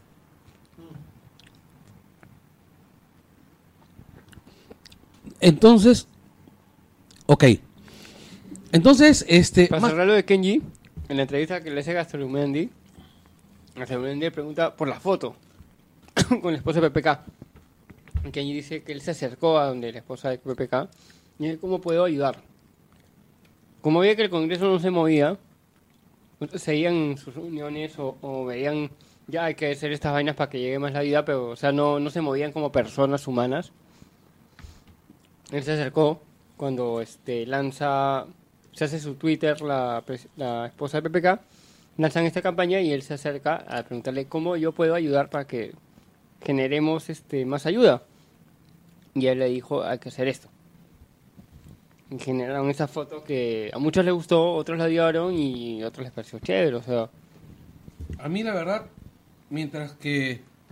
Mientras... O sea, ahí tienes que olvidarte de la camiseta y ponerte a pensar Bueno, que, que hay gente que está cagándose y no se la mierda. O por último ya, si eres camiseta, camiseta, tienes que pensar, a veces patas fáciles votaron por ti, esas personas fáciles han votado por ti. Esa- por, por- tú estás en donde estás por esas personas que se han quedado sin casa, sin alimentos, sin nada. Así es. Bueno, sigamos con las Sí. noticias. Bueno, no, pasemos al tema de fondo. Es Avenida del Arco. Avenida Lalalarco. Sí, ese, El segundo musical de Tondero. sí, el segundo y la verdad, este... ¿Cuál fue el primero? Ah, el primero Locos fue de- Locos de Amor, Locos ¿no? de Se grabó en mi agencia, en el- donde trabajo. No, Irene, perdón. O sea, fácil vas a ver Locos de Amor 2. que se viene. Yeah. eh. ¿Se, se viene Loco de Amor 2? eh, está confirmado Locos de Amor 2. Mierda. Ya, a ver. Este, ¿qué les parece? Charito, ¿tú has visto Locos de- este, Avenida del Arco? No, solo Avenida del Arco. Un, un trauma a la vez. Este, ¿qué me quieres preguntar de Avenida del Arco? Defínela en tres palabras. En tres palabras. Que no sean una puta mierda. La gata está lavando ropa. ¿eh? No, la gata está expresando su, su parecer sobre Avenida del Arco. Ah, Ahora, está, para esto... está en el baño. Este. Voy a ser generosa, cosa que no hago siempre, y voy a decir: pudo ser mejor. O pudo ser buena, ya está. Pudo ser buena. Batman y Superman también. Eh, los presupuestos. eh, Con la no- mitad del no presupuesto ha de Batman sido- y Superman. No ha sido, no ha sido como que un fracaso a nivel global. Bueno, pues bueno, los directores son publicistas. Debo decir, a ver, hay un fenómeno con los publicistas y por más que yo quiero mucho a la gente con la que trabajo, a mucha de la gente con la que trabajo, este, y tengo amigos creativos que son grandes creativos. A Son veces son son, buena son, buena onda y, son, y tienen las ideas más pastrulas del mundo y me parece súper monstruo. Me parece súper monstruo su chamba porque a veces de verdad te- tienen ideas tan innovadoras que tú dices, a mí esto no se me, lo, no se me puede ocurrir, o sea, puta, no sé ni, ni a balas. ¿ya? O sea, dejando eso en claro, también hay algo que, que debemos resaltar de algunos, no de todos, pero sí que a veces muchos, muchas de las personas que trabajan en agencias, no necesariamente creativos, pero sí muchas de las personas que trabajan en agencias, a veces tienen la gran responsabilidad, por ejemplo, cuando te toca ver una campaña social, quiénes la piensan, cómo la piensan y desde Mm, dónde la sí. piensan. La piensan desde su realidad y muchas veces, mucha de la gente que puede estar llena de muchísimas, de muy buenas intenciones, en toda su vida no ha salido de un radio de tres distritos. Entonces no conoce la realidad del, del espacio en el que vive. Ha tomado solo dos combis. Ha, ha tomado solo dos combis y las dos van de un distrito bonito a otro distrito bonito.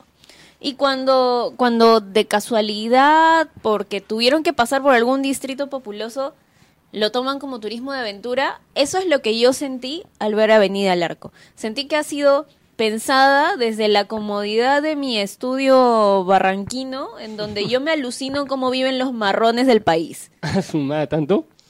Puta, sí. Charo está siendo generosa.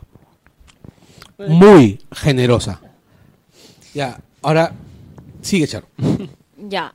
Eso, eso, yo siento que, que va por ahí y, y creo que está llena de muy buenas intenciones porque, a ver, de repente tú puedes florear un chivolo de 20 años y le puedes contar o pretender contar cómo fueron los 80. Pero gente que lo ha vivido y lo recuerda, y eso que yo soy niña, pero sí los recuerdo, y yo cre y recuerdo...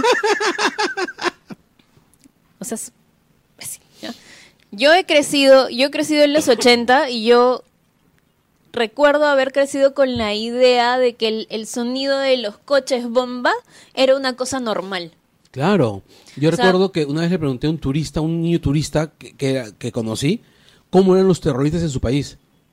O sea, para nosotros, para los niños de esa época, los niños que, que nacieron o, o los niños de los 80, normalizamos de tal forma la violencia que, que es increíble que algunos hayan podido tener una, una infancia Normal. que dentro de todo haya cumplido los márgenes de la normalidad. O sea, ya. Entonces, de repente a una chiquilla de 20 años, tú le puedes pretender contar cómo fueron los 80 y ella te va a creer y dice, ay, pobrecitos, qué penas, cómo sufrían los, los miraflorinos cuando llegó recién ahí el terrorismo. No, no, pues no se pasen. O sea, fue una época muy difícil Sí, de repente en Lima nos enteramos de que el conflicto llegó acá cuando lo empezamos a sentir, pero el conflicto tenía como más de 10, 15 años afuera, 10 años afuera, fuera de Lima. Entonces, a mí me parece un poquito insultante a nuestra historia que lo pretendan contar de manera tan light.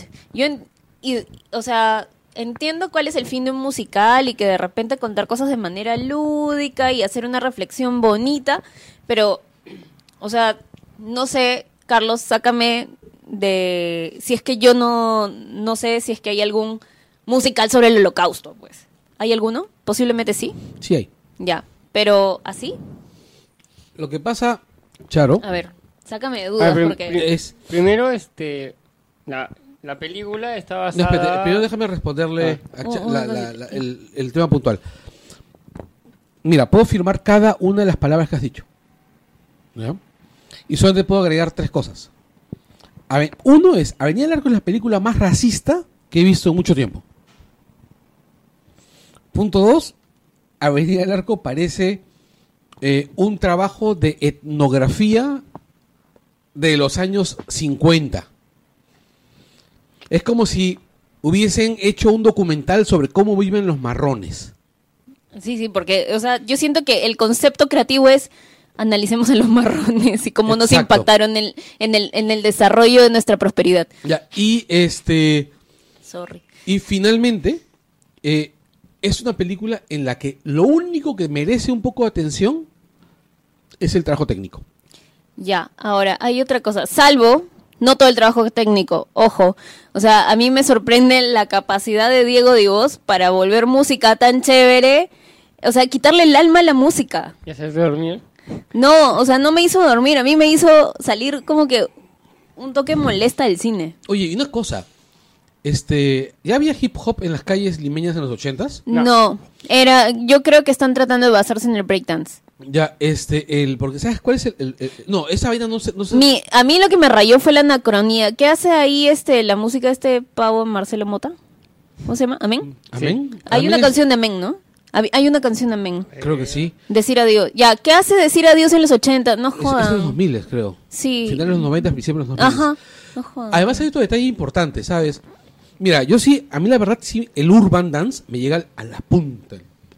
O sea, no debería estar en Ah. esa película. no tiene por qué estar, o sea, estoy, yo estoy hasta acá y, y le doy la razón a Fátima en que ya párenle con los bailarines de, de Baña Macías, o sea, hay otras compañías de, No, de baile. O sea, yo no creo que sea el tema de los A mí bailarines eso de no me hizo tanto O sea, porque, A mí sí me ruido. porque tú le puedes decir a los bailarines de Bania que son súper bailarines, que te Sí, bailan rock, que te bailan pop, que te bailan este... Pero parece que no les inter- interesó no, decirse. hay, oye, hay, este, los coreógrafos de Beyoncé, de Britney, todos estos que son pops, a veces trabajan con bandas de rock para video.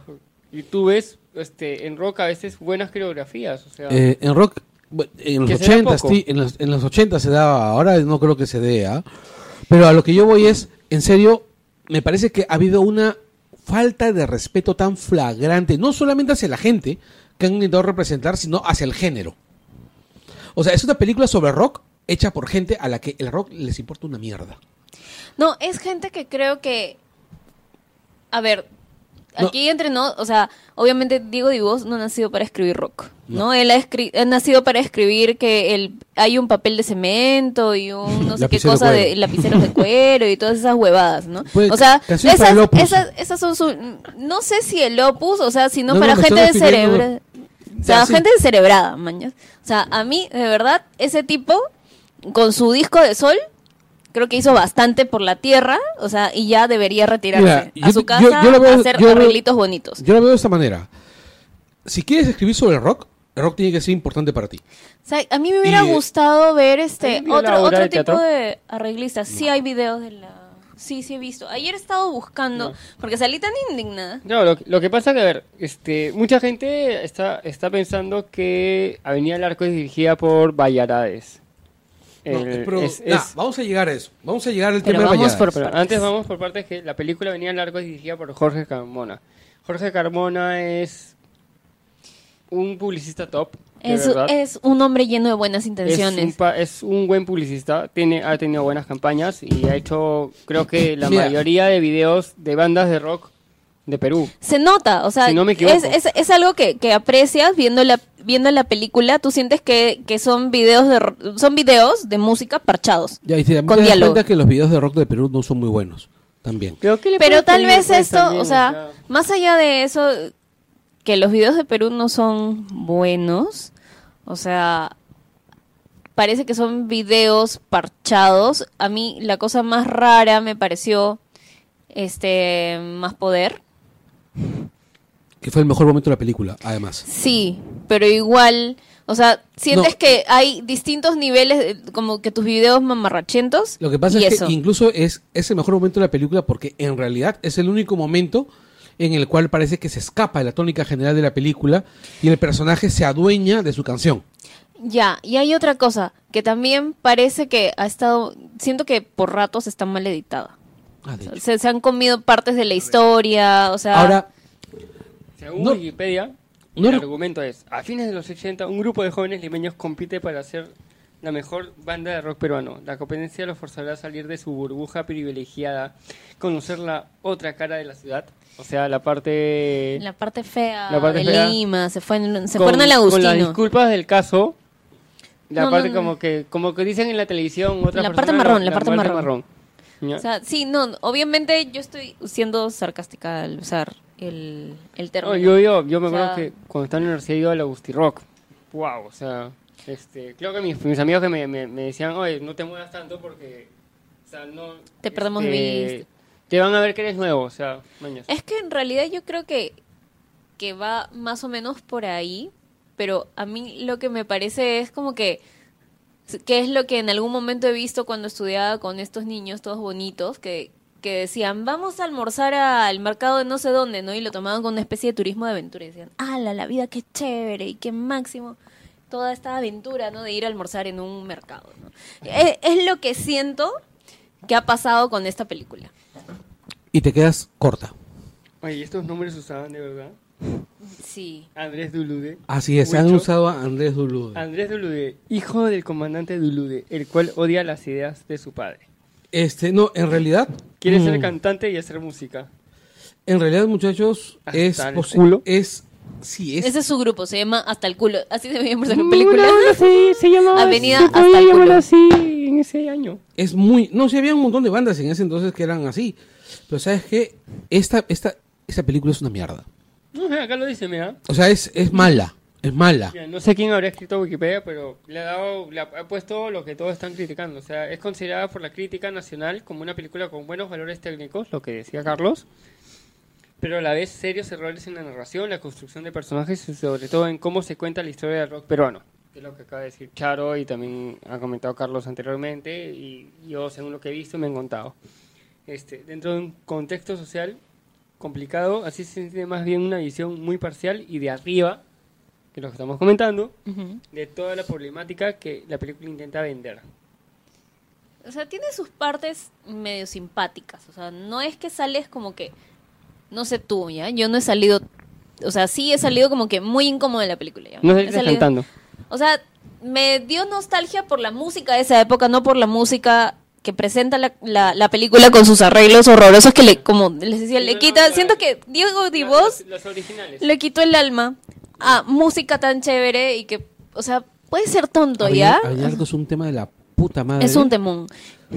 Yo tengo una anécdota con Avenida Larco. Este, ¿Qué hacías en la Avenida del Arco? No, me fui una vez este, Chupar como loco, seguramente. a Help y tocaba Frágil. ¿Ya? Tú sabes que en esos tiempos Help era más, iba a la chivolada. Ya, es- Yo tenía ahí 30 y... menos de 33. Y Ala, Javier, tú eres mayor que yo. Sí, voy a cumplir 36. Y mis amigos tenían menos de 29. Ya. La cosa siempre, ay, vamos a Help, ya, pues vamos a Help. Y dijo, oye, man, ya va a estar frágil. Y yo, escucha, ¿qué es eso? O sea, no te miento que cuando empezó este, a tocar varias canciones, éramos cinco gatos en el escenario, corriendo las canciones, brincando, saltando, y luego cuando ya llega, venía el arco. como que- Recién. no, ah, pero eran como ellos. que más, más, o sea, otros no la captaban, pero algunos, mis amigos sí se unieron. Ya. Yo les tuve que decir, oye, pero Fresky son los que tocan Avenida del Arco. Ah, maña, qué chévere. ya. Este, pero ya cuando tocan Avenida del Arco, ya más gente se metió, ya, ya éramos una mancha más grande, ya. O sea, de verdad, no sé, lo que han hecho. Me gustó visualmente lo que hicieron con la parte de la canción. O sea, con, con Avenida del Arco. O sea, la parte que pertenece al clip de Avenida del Arco. Me gustó lo que hicieron visualmente con ella. Los arreglos no me gustaron. Bueno, pues. Es que los volvieron. lo- siento que los volvieron. O sea, que música muy paja de esa época se volvió. Tuvo su, su versión High School Musical. O sea, claro, o sea, opacaron todos estos, estos este, hypes que te dan esas canciones para poner a los bailarines de Urban atrás, me imagino. Porque- Sí, por eso creo que tal vez calce. ese es el único momento que puedo rescatar porque siento que los bailarines en ese momento no cobraron tanto protagonismo y me gustó mucho ver este lo- los cameos de Los artistas. de, De de. Tao García de sí pues Tao García. De todos los que salen. sí y me, lo que más me gustó en realidad decir porque mi corazoncito todavía tiene al F fue al F de profesor Ya. eso No, es ya, solo eso, ya. Eso es lo que más de puta madre me pareció. El F de profesor, este, y haciendo como que la previa al, colegio, no voy más. Ah, ya. Y puta, y el F luego cantando y tocando, o sea, Ah, ¿cómo eso me pareció chévere. Puta, eso me parece, eso me pareció chévere. Tal vez lo único. Anecdótico y simpático, sí. Sí, o sea, sobre todo por, o sea, los que conocen la historia del F, o sea, que él no acabó el colegio Claro, pues. y que esa canción de verdad le nace del alma y ya es, bueno, No, ya, y ahora la canta así como, o sea, Ya porque la tiene que cantar. Ya, ya da risa, pues, Porque no, a él ya le da risa, pero me imagino que en su momento fue una, fue un, Un himno. no solo fue un himno, sino fue una, una muestra de, de lo empinchado que se sentía con el No. sistema educativo y, y Oh, lo mío. difícil que es ser comprendido cuando tú piensas diferente. Sí, no, y, y varias canciones del F son auto, auto, autobiográficas. O sea, en Besania hay varias canciones que, que cuenta él de su Muchas. vida y es, es un gran disco. Y es un disco verde, todavía me acuerdo. este, Sí. Pero sí creo que hay, hay ideas para un langoy de, de música, creo. Yo creo que Sí. podríamos hacer un, un Langoy Meets Síncopa. ¿Ah? Langoy Meets Síncopa. Claro, sí puede ser. Nuestro Axon Volume 1 No, pero mix. en realidad a mí, a ver, hay, hay detalles bien puntuales, o sea, hay muchos detalles puntuales de, de, de venir algo que me molestan. Muchos de esos los ha mencionado ya Charo, así que no voy a redundar demasiado en ellos. Me molesta un montón el hecho que es una mirada muy condescendiente a quienes no son privilegiados. Eso lo justo lo que estaba leyendo. Sí, Que Es- son todas las críticas. O sea, esa es la principal crítica, en realidad. La segunda es que en realidad es una muestra del desinterés de Tondero ¿De en hacer cine. No, en hacer cine. ¿Por qué? Porque cine no es solamente es pegarte un montón de imágenes o alargarte un videoclip. Cine es construir un discurso que pueda transmitir algo coherente, ¿no? Y este Avenida del Arco no es eso. es que Avenida del Arco es. No recuerdo qué, qué, qué crítico lo ha dicho en estos días. pero uno de los Todos le han la- dado con palo. La de gestión fácil, que es creo que una de las críticas más más ácidas. más duras y, con más más tino también. O sea, no no es que así, oye, No, eh, dijo es básicamente que la manera de la concepción de Tondero de hacer cine es quitarle cualquier cualquier forma de importancia al director. O sea, que el director no tenga un sello. Tenga voz. Mm, Exacto. No, es, que es hacer que Pero todo es que- sea totalmente estéril. Es que que, lo que yo siento es que ellos no han buscado un director de una película, sino han buscado un director de arte. es que es que Tonde- Sí, acuer- es acu- eso. acuérdense, acuérdense que Tondero Tondero no hace- so- sorry, Mauser. Tondero no hace películas, sino que hace videoclips que duran mucho. Entonces no está buscando un director de una película, no está buscando cineastas, sino está buscando artistas visuales. Yo, yo lo veo de otra de- forma. Yo lo veo de que Tondero usa la, su, su fórmula Asumare, que es la fórmula marketing. Es tu fórmula de hacer focus, focus, focus. Este, mostrar caritas de actores eh, que gustan, que quieres de una película y con eso ensamblan una película en menos de seis meses. o Una sea, especie de película by the numbers. Ajá. A, Asumare fue eso. O sea, Asumare fue un año de, de estudio de mercado y logró frutos. Este, Estoy casi pensando que el guion que, que escribieron para, para Asumario o incluso para, para Avenida del Arco debe haber, ser, debe, debe haber sido escrito como se escriben los guiones este para, para piezas de publicidad. Que, que esas son sus dos columnas, ¿no? Que describen qué es lo que pasa y No, describen y el además, mira, esto- o sea, ton- Tondero la mayoría son publicistas. Es que es eso, o sea, a mí me encanta ya, a mí me encanta el mundo de la publicidad, me encanta lo que se puede hacer desde él. Si es que tienes visión, si es que has salido más de tu de, de tu de tu ra- de, De tu, radio de- de, tu tres confort. distritos. O sea, en realidad hacer la investigación de qué pasó en esa época de verdad no les iba a costar más.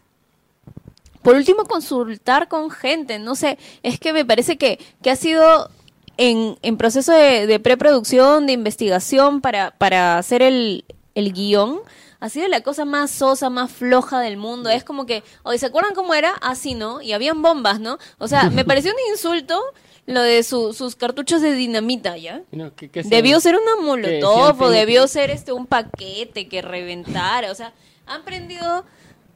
Parecía, ¿cómo se llama la dinamita que usaba el La coyote? chica- ¿El coyote? No, ¿o Ya. ¿Te acuerdas la- los, los cartuchos de dinamita de Django? Ya. Eran cartuchos así como que una rata blanca larga, roja, con su mecha larga. La La, típica, prendieron. la típica de película gringa. Sí, ya, y la aventaron así. Y es como que, oye, así no eran, ¿no? Es que lo gracioso que sí eran. O sea, bueno, Bueno, cuando eran este paquetes que encontraban, eran cositas cuadraditas, mal envueltas que estaban a ese era el Anfo. Ah, pe. Yo estoy No, pero igual, mira, o sea, la película... además usaban también Acá, molotovs. acá hay un tema Claro. también, acá, acá también hay un tema de que, o sea, la investigación la dejaron de lado, yo creo, porque se han basado en la obra de teatro. Mira, mira acá sale, basada en, o sea, Claro. la obra de teatro la escribieron este Sixia, eh, Resec y Diego Divos. Resec Barragán. Y el guion lo han escrito, bueno, este... Giovanni Sixia, Resec Barragán, Diego Divos y Jorge Carmona, porque obvio tenía que... Car- Carmona tenía que Claro, porque me imagino que son si cuatro no- personas que han salido de su radio de tres distritos para conocer la realidad, de la, que me cu- parece- la cual pensaban reflejar, no sé. Ahí es lo que me parece raro porque Sixia sí ha salido de su realidad con- cuando sale a tocar con Chabelos. O sea, Sixia ha tocado con Chabelos en todo el Perú, ha tocado en, en sur, norte, este, en todos los conos, A mí- y a mí en me- toda la periferia de Lima. Le doy la razón a Javier, o sea, Es lo que me parece Sixia raro. no es este, o sea, Sixia no es un pituquito más. No lo creo. O sea, en realidad me parece que, es el que pudo haber, que, que él puede haber ma- aportado más Sí, para rescatar ese guion. claro. Yo creo que también debe haberse perdido algo. Yo me espero que sea lo rescatable de la película, que es lo que se debe haber perdido en edición. Pero sí hay cosas como que a mí me tal vez la, la historia de amor de entre el chico del Agustino y el ¿De Miraflores? y el Miraflorino. Que lo pusieron así. Esa, ¿De esta fondo? parece como que un ratito, no le da mucho protagonismo, tuvo protagonismo como que tres minutos y de ahí ya nunca más. ¿Así? Pensé Sí, o sea, no más. tan, no. Otro detalle que me pareció bien, y ese detalle es un detalle que, que yo no había notado hasta que Es leí que- el comentario de Irigoyen. Ya, yo iba a una cosa, que era, hay una parte en donde el chico Miraflorino se enamora o se queda embelesado con una chica del Agustino, Ya. que parece Rihanna peruana. O sea, ya, no sé sea, quién es obvio, ella, o sea, no me sí. interesa, no voy a averiguar tampoco, ¿ya? Este, se interesa en esta chica y aparecen cantando, creo que es una, Ya. y, él, y, y la historia, la historia de la canción, gracias por interrumpirme una vez más, este, como que lo están utilizando de telón para, para el inicio de del desarrollo de la historia de amor. Pero creo que esa pudo ser una oportunidad muy paja para, como es a modo video, podías también meter escenas de la otra pareja y hubiera sido igual, hubiera sido mejor, no sé, que, quería decir igual de poderoso, pero no, ni cagando. Parece que tuvieron miedo todavía de. Es de que, meter- y además el, el elemento que hicieron que los colgaron a los dos del aire y se veía raro y daban el vueltas. O sea, Qué no sé, o sea, de ¿Con la pareja hetero o la pareja.? La pareja hetero. Ah, ya. No, Hetero los de arriba y los de abajo, ¿no? Porque había que darle algo de controversia, ¿no? Bueno, Obviamente sí, el no, Miraflorino se si te ponen una, la- o sea, era obvio que guapa. si te ponían una pareja gay que uno era de Miraflores y uno del Agustino, te tenían que poner una pareja hetero Para equilibrar. para equilibrar. Claro. No, es que era que eh, en, lo- Eso. en los ochentas, Lima era aún más prejuiciosa de lo que es ahora. Entonces, te colocas a una pareja gay. No, y era el ¿ya? tema del Y- sí, de acuerdo. no, o sea, este, una, pare- a una pareja gay e inmediatamente la aceptan todos. O sea, es, la película es estúpida hasta para eso. o sea, los patas o sea, comenzaron a se- sacar sus smartphones fácil. Exacto, es, es Poco cero, faltaba. cero conflicto. Y tenía que haber conflicto de eso. de Exacto, maneras, cero o sea, conflicto. El conflicto duró 10 minutos. Exacto. y Este, Sin puñetes, sin nada, seguro. No, ella tenía que No, haber nada. golpe, Otro todo. detalle más, eh, ya ha habido un montón de detalles, pues, este, de dirección de arte que han fallado, ¿no? O sea, por ejemplo, el rollo de, que en ese entonces, pues, Visa no existía, ¿no? Y todo era Diners. No había POS. Pero creo. tenía su cajero Ramón. Rapid Money. Ramón. Oye, pero eso sí es de la época. ¿Phantom claro, sí. ¿Ah? ¿Phantom existía? Existía... Recién había abierto. No, este, Phantom abrió en el 91. Finales. Ah, pero es esa época, 80, 91. Ay, pues. Porque recién está llegando el terrorismo a Lima. Mm. Porque yo recuerdo que la, el, el que era conocido era Héctor Roca. Discocentro, y después fue Discocentro Héctor Roca. Sí, porque acá dice a fines de los 80. ¿Sale qué año en alguna parte de la película? No, no, porque ni siquiera saben hilar años. O sea, no dice O sea, como ni que te siquiera- ponen ni escrito siquiera en mencionan- 19- no. 1989. Pareciera que en algún momento mencionan algo de una marcha que posiblemente sí hubo, pero creo que esta fue después de Tarata. O sea, había sido mejor Ya, que pues y hablan de la 90. hablan de la marcha. La marcha, ¿sabes qué me parecía? Pa- Hay una parte donde hay una marcha que es súper tensa y parece sacada, pensada con en el ad de, de Pepsi. Oye, El Pepsi se no, copió. pero- no, es que yo creo que yo creo que es Pepsi bien- vio la, la larco. yo creo que es bien importante fácil alguien de Pepsi estaba en Lima justo Yo, Yo creo la que es película dijo, "Oye, tengo una idea para un comercial. Claro. Yo creo que es importante en realidad llamar la atención sobre estos detalles porque Avenida del Arco es justamente lo que no tiene que haber en el cine peruano. O sea, me- yo estoy de acuerdo. Lo que no se tiene que contar. eh, no, o sea, yo estoy de acuerdo con que el cine peruano tiene que tener una, un, un área comercial muy buena, muy importante. O sea, que tienen que haber películas pensadas en la taquilla, como Azumare, como Avenida del Arco, o sea, mejor dicho, Locos de amor. como Locos de Amor, incluso como Margarita, o sea, como La de terror, cementerio, Exacto, todo. o sea, que tienen que haber ese tipo de películas. Y yo creo que O sí, sea, porque... eh, déjame redondear la idea.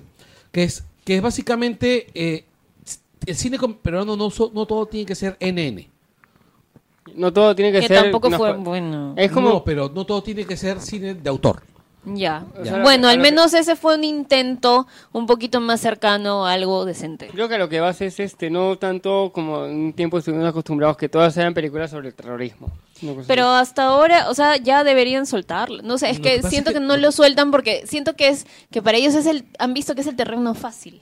Yo, yo no creo que sea el terreno fácil, sino que simplemente hay tantas heridas abiertas y hay tantas aristas que no se han tocado, o sea, de historias, que más bien es un terreno lleno de historias que se pueden contar todavía. Y hay que contarlas bien también. Exacto, ahí, y no, hay te- que no hay contarlas- que aventurarse... Yo, más que, o sea, yo creo que sí tienes harta razón en decir deben contarse bien, pero sobre todo deben contarse con respeto. Sí, O sea, también. no importa el tono, o sea, puede, el, tu, pon- tu tono de, de- de- al comunicar algo puede ser divertido, puede ser ligero, pero no debe perder para nada el respeto. Magallanes a mí me parece que lo hace muy bien, por ejemplo. No, sí. Y, y creo que eso Pero- es, pero- esa es la mayor falta de, de- de Avenida al Arco. Sí, Avenida del Arco en realidad es una película que no respeta el material en el que se basa. Ni la música, ni la situación, ni el dolor, ni nada.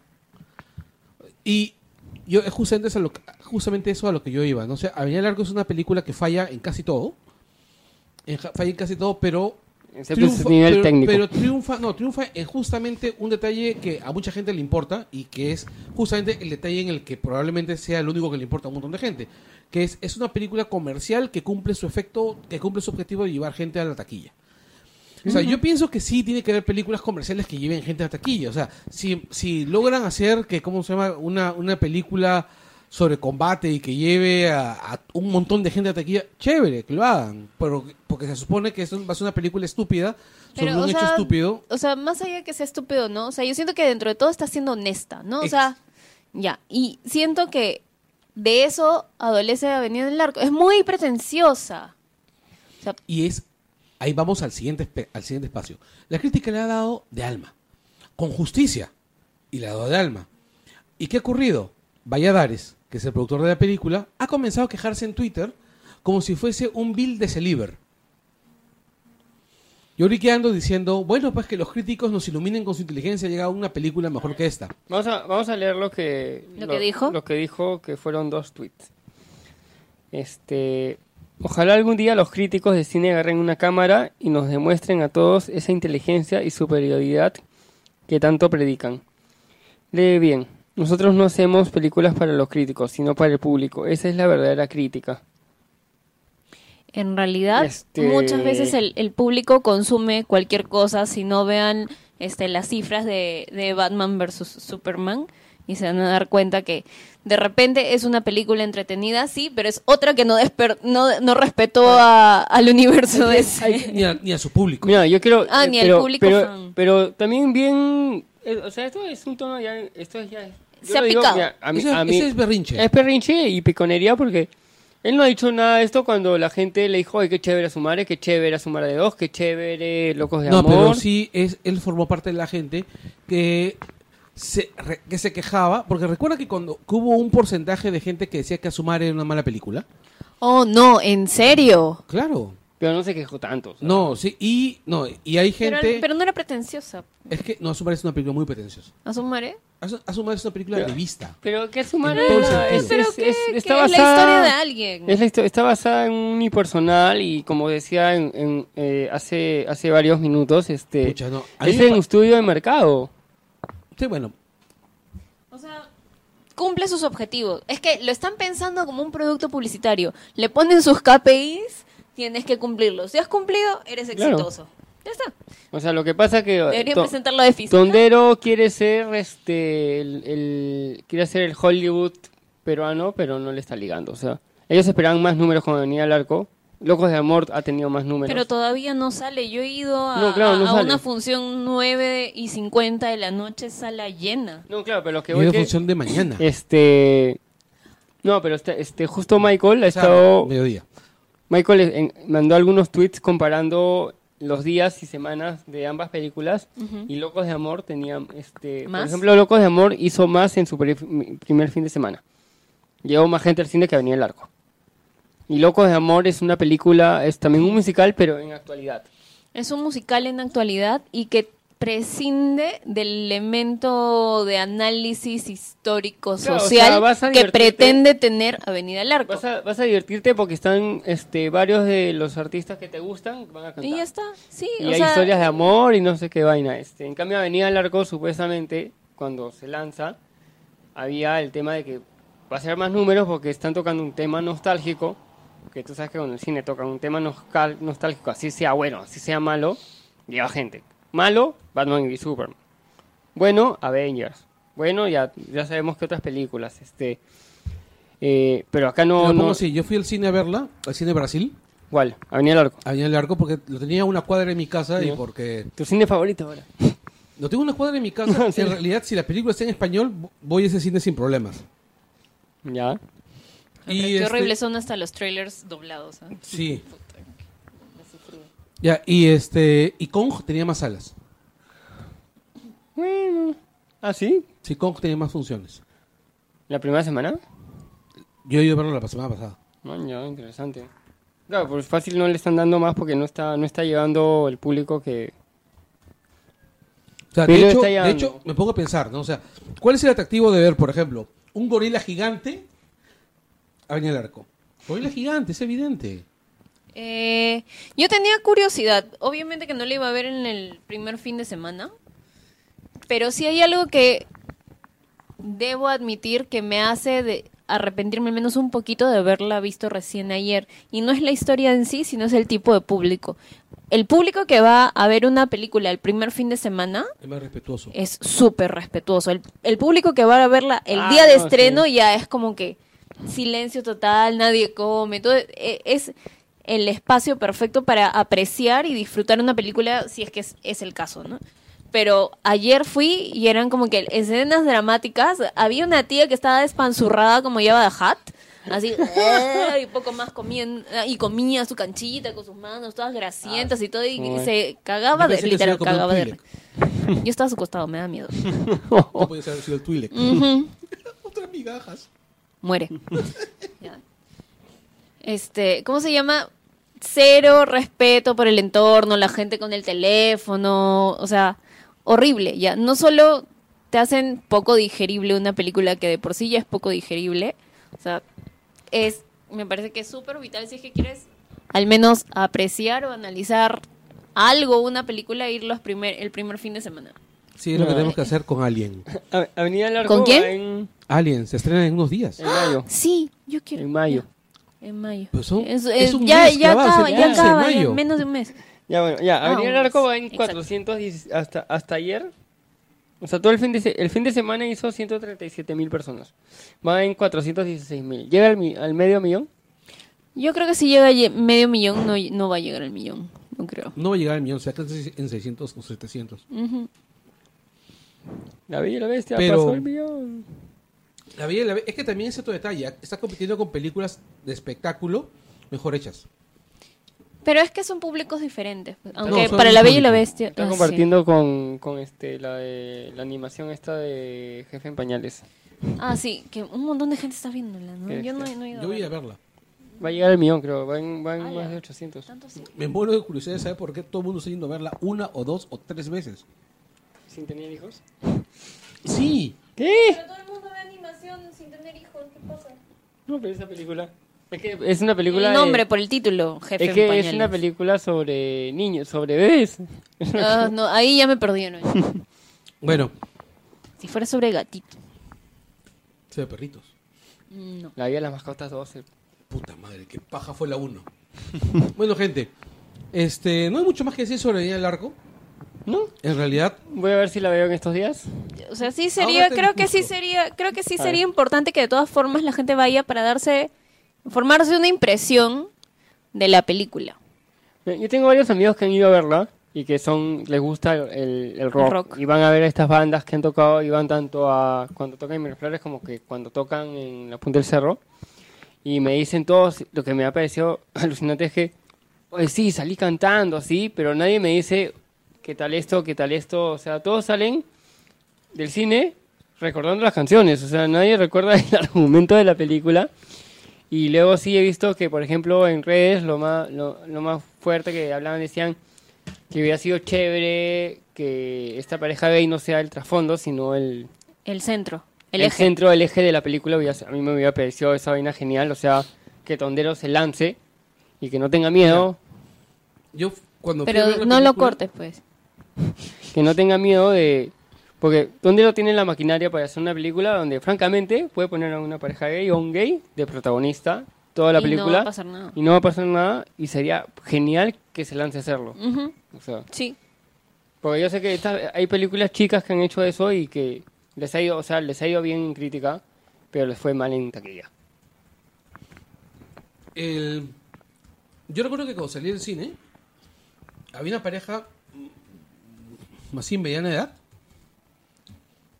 que, que conversaban entre ellos y estaban esperando, ¿cómo se llama? Eh, En la cola del, en la cola del cine, pues en la cola del baño, perdón. Estuvieron esperando a alguien en la cola del baño y uno dijo, le dijo a, a la otra persona, a la otra parte de la pareja, la película no tiene sentido, ¿no? O sea, parece que ha salido del cine y, y en el estupor de haber terminado de ver la película, No sé si, si tanto así, yo creo que tenía un sentido que no ha sabido ser comunicado. que es lo mismo. Porque al final de cuentas, este, si un sentido no es comunicado es que no existe. No, sí existe, solo que está mal comunicado. O sea, tenía un objetivo, no lo ha cumplido del todo. Al menos te están haciendo hablar de la película. ¿Ya? Para bien o para mal. No puedes dejar de hablar de ella. Es más, ah, nos ha obligado a ir a verla. Es cierto, hemos ido a verla. Y este, cuando podíamos haber hecho un programa sobre Kong. Eh, no. Oye, es bien paja, es bien, bien No, paja. sí, tengo que ver esa película, si no la voy a ver en la Eh, televisión ya como está, ya Godzilla. está en Popcorn Time. Es no consuman chévere. piratería. Netflix. Se acerca el estreno de Alien. Primero Guardianes. Primero Guardián. Guardianes, se acerca el de Alien.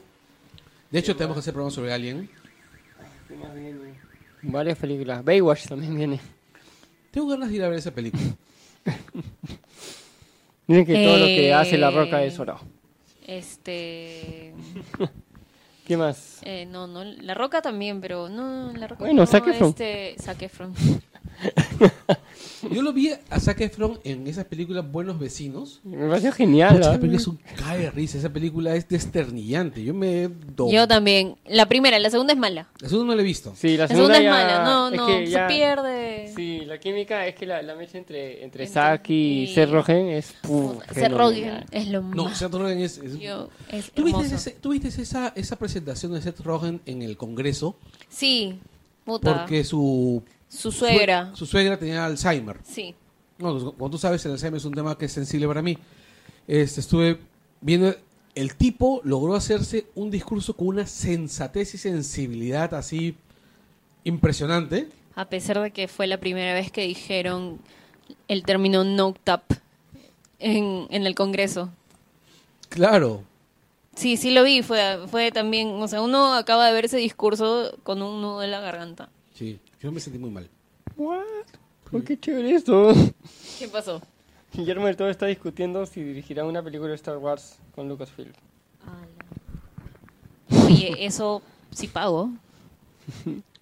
O sea, es loca. O sea, ahorita en el estado de gracia que está Disney, Va a hacer lo que quiera. o sea, pueden hacer lo que quieran. Es más, a mí que yo no soy fan de Star Wars, de verdad, este... yo soy fan de Star Wars y si me mandan una película de Star Wars, o sea, yo voy a ir a verla. Porque las últimas dos que he visto me han gustado. Ahorita Y, sale- y Rogue One me pareció brutalmente buena. O sea, el, el viernes fácil sale algo de las Jedi, de los últimos Jedi. El, el trailer. Así o dicen. teaser será. ¿no? Este, dicen que va a ser trailer, que no será teaser, ¿no? Va a ser trailer. La incógnita es, ¿hablará Mark Hamill? ¿Hablará Luke Skywalker? Pucha, tengo miedo. ¿Conseguirá una nueva mano? No, lo, lo de, hablaba de Guillermo del Toro este, en estos días, ma- mañana creo que sale el tráiler de su nueva película que es este de Shaping Water. Está basada en la guerra, en algo así. Está este, bueno, sigue produciendo Pacific Rim Uprising.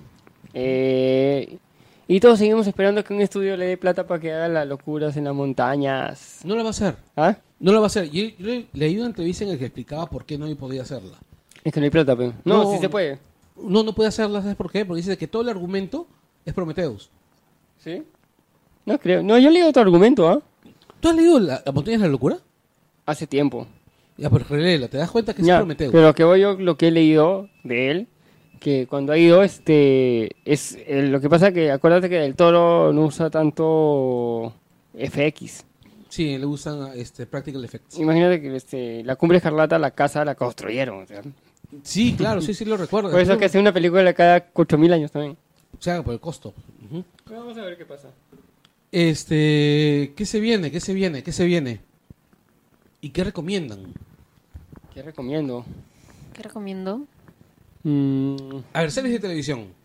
Eh, mm, ya, yo estoy viendo en Netflix, hoy día empecé a ver Kill la Kill, un anime. ¿Qué tal, ah? Está bien chévere, los dos Me lo primeros han capítulos. recomendado mucho, ¿sabes? Es este. Es, la protagonista es una chica ¿Ya? que busca al asesino de su viejo. Ya. buena idea. Y es una vaina interesante porque este es en Japón. ¿Ya? ¿Feudal o Y- moderno? No, no, moderno, pero lo interesante es que este, este, como que este Japón está constituido por como que las, sec- como que las preparatorias, las secundarias son las que mandan en, en los pueblos.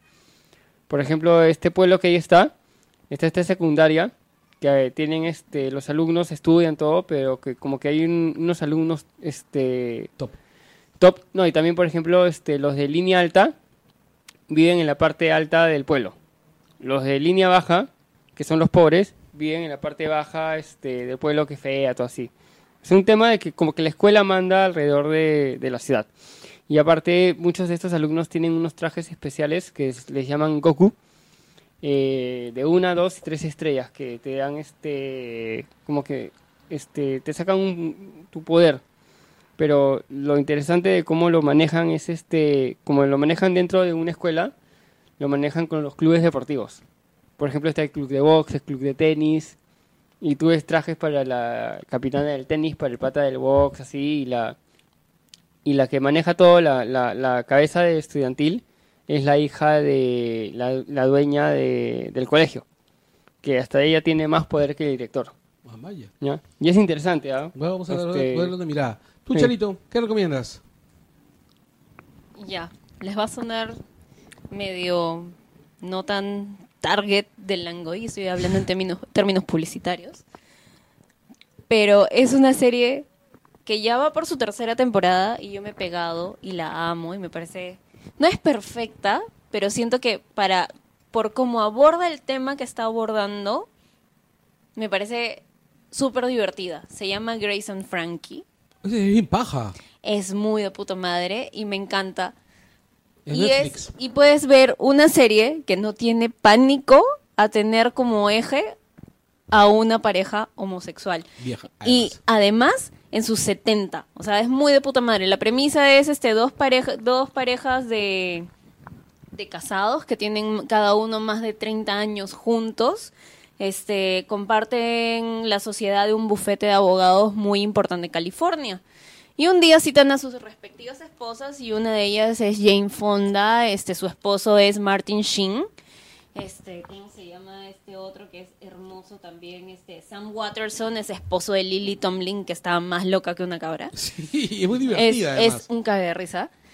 Y las citan a las dos para cenar en el restaurante y ellas y les dijeron tenemos que darte una le- tenemos que darles un anuncio importante. Entonces ellas van arregladas, contentas, son son amigos además, y le dicen, bueno, este queremos divorciarnos y la verdad que nosotros estamos enamorados uno del otro y hemos decidido empezar en- tenemos a- 20 años juntos. Ellos tenían los los dos, la pareja homosexuales tenían 20 años juntos, Que le 20 sacan la años sacándole la vuelta a sus respectivas esposas y por eso tenían una casa en común. Todos eran amigos, los- sus hijos crecieron haciéndose amigos y es es como te enfrentas a la idea de reconstruir tu vida a tus 70 años, pues. Ah, sí he visto, Y es sí he todo un visto reto y los- es un cague de risa y le- una tía es súper chic, súper como que ejecutiva, power woman, que Obviamente. es Jane Fonda. Está en cable Obviamente. también, Y si no me obviamente equivoco. yo quisiera llegar a los 70 y tener el cuerpo de Jane Fonda. Puta, porque la tía Martin puta, se conserva muy chévere. Y Lily Tomlin es una tía New Age, hippie, loca, que fuma marihuana y es un cague de risa. O sea, sé que de repente no es el target del Langoy y no es lo que usualmente se ve, que son San- series San este, Elliot también sale. y es pero es una serie que vale la pena ver es muy paja es una es una mirada bastante fresca de cómo puedes abordar de manera bonita digna y divertida una pareja tener una como eje de una historia una pareja homosexual y a esa edad Sí. Es una serie brillante, además. A mí me gusta esa serie. Me No, es, no he terminado la, la tercera temporada. es un risa Ya, yo, no- ya la terminé yo aún no la termino porque... Qué buen nombre para el primer capítulo de la primera temporada. The End.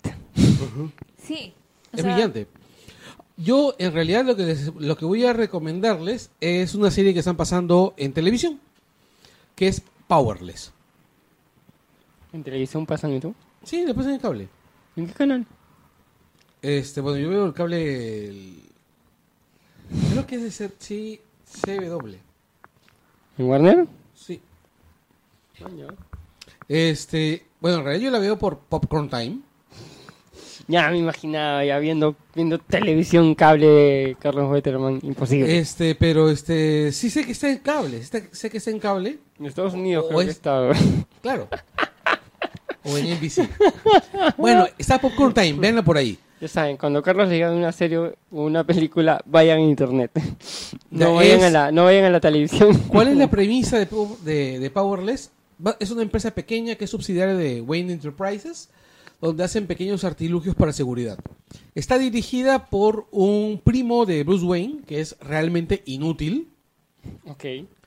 y que está encarnado por Alan Tudyk, que es Wash de Firefly. Y que es el robot de Rogue One. Es Wash de Firefly. o sea, no hay nada que pueda ser mejor que Wash. tú. No, sí. Hay una película que él tiene con el, este, con el, ¿cómo se llama? Con Nathan Fillon. Con- hay una película que tiene con Nathan Fillon. Esa, no la he visto, pero he visto los trailers. Es un mate Sí, sí. risa. Yo estoy esperando que haya un invi- que, Nathan Fillon aparezca de invitado en Powerless. Está Vanessa Hudgens como una chica totalmente dulce e ingenua que se encarga de, de, dirigir uno de los departamentos Ya. de la empresa. En, en resumen, es, es una, una serie sobre los que se quedan al lado, los que se quedan de lado en las batallas, en las batallas de superhéroes. Es como la de este, la de Marvel que es este. Como Damage Control. como Damage Control. Ya, esa serie es bien chévere, está muy bien trabajada, es una comedia de situaciones muy paja. Vanessa, Vanessa Hudgens la rompe. ¿Sí? Sí, Maño, qué chévere. La rompe.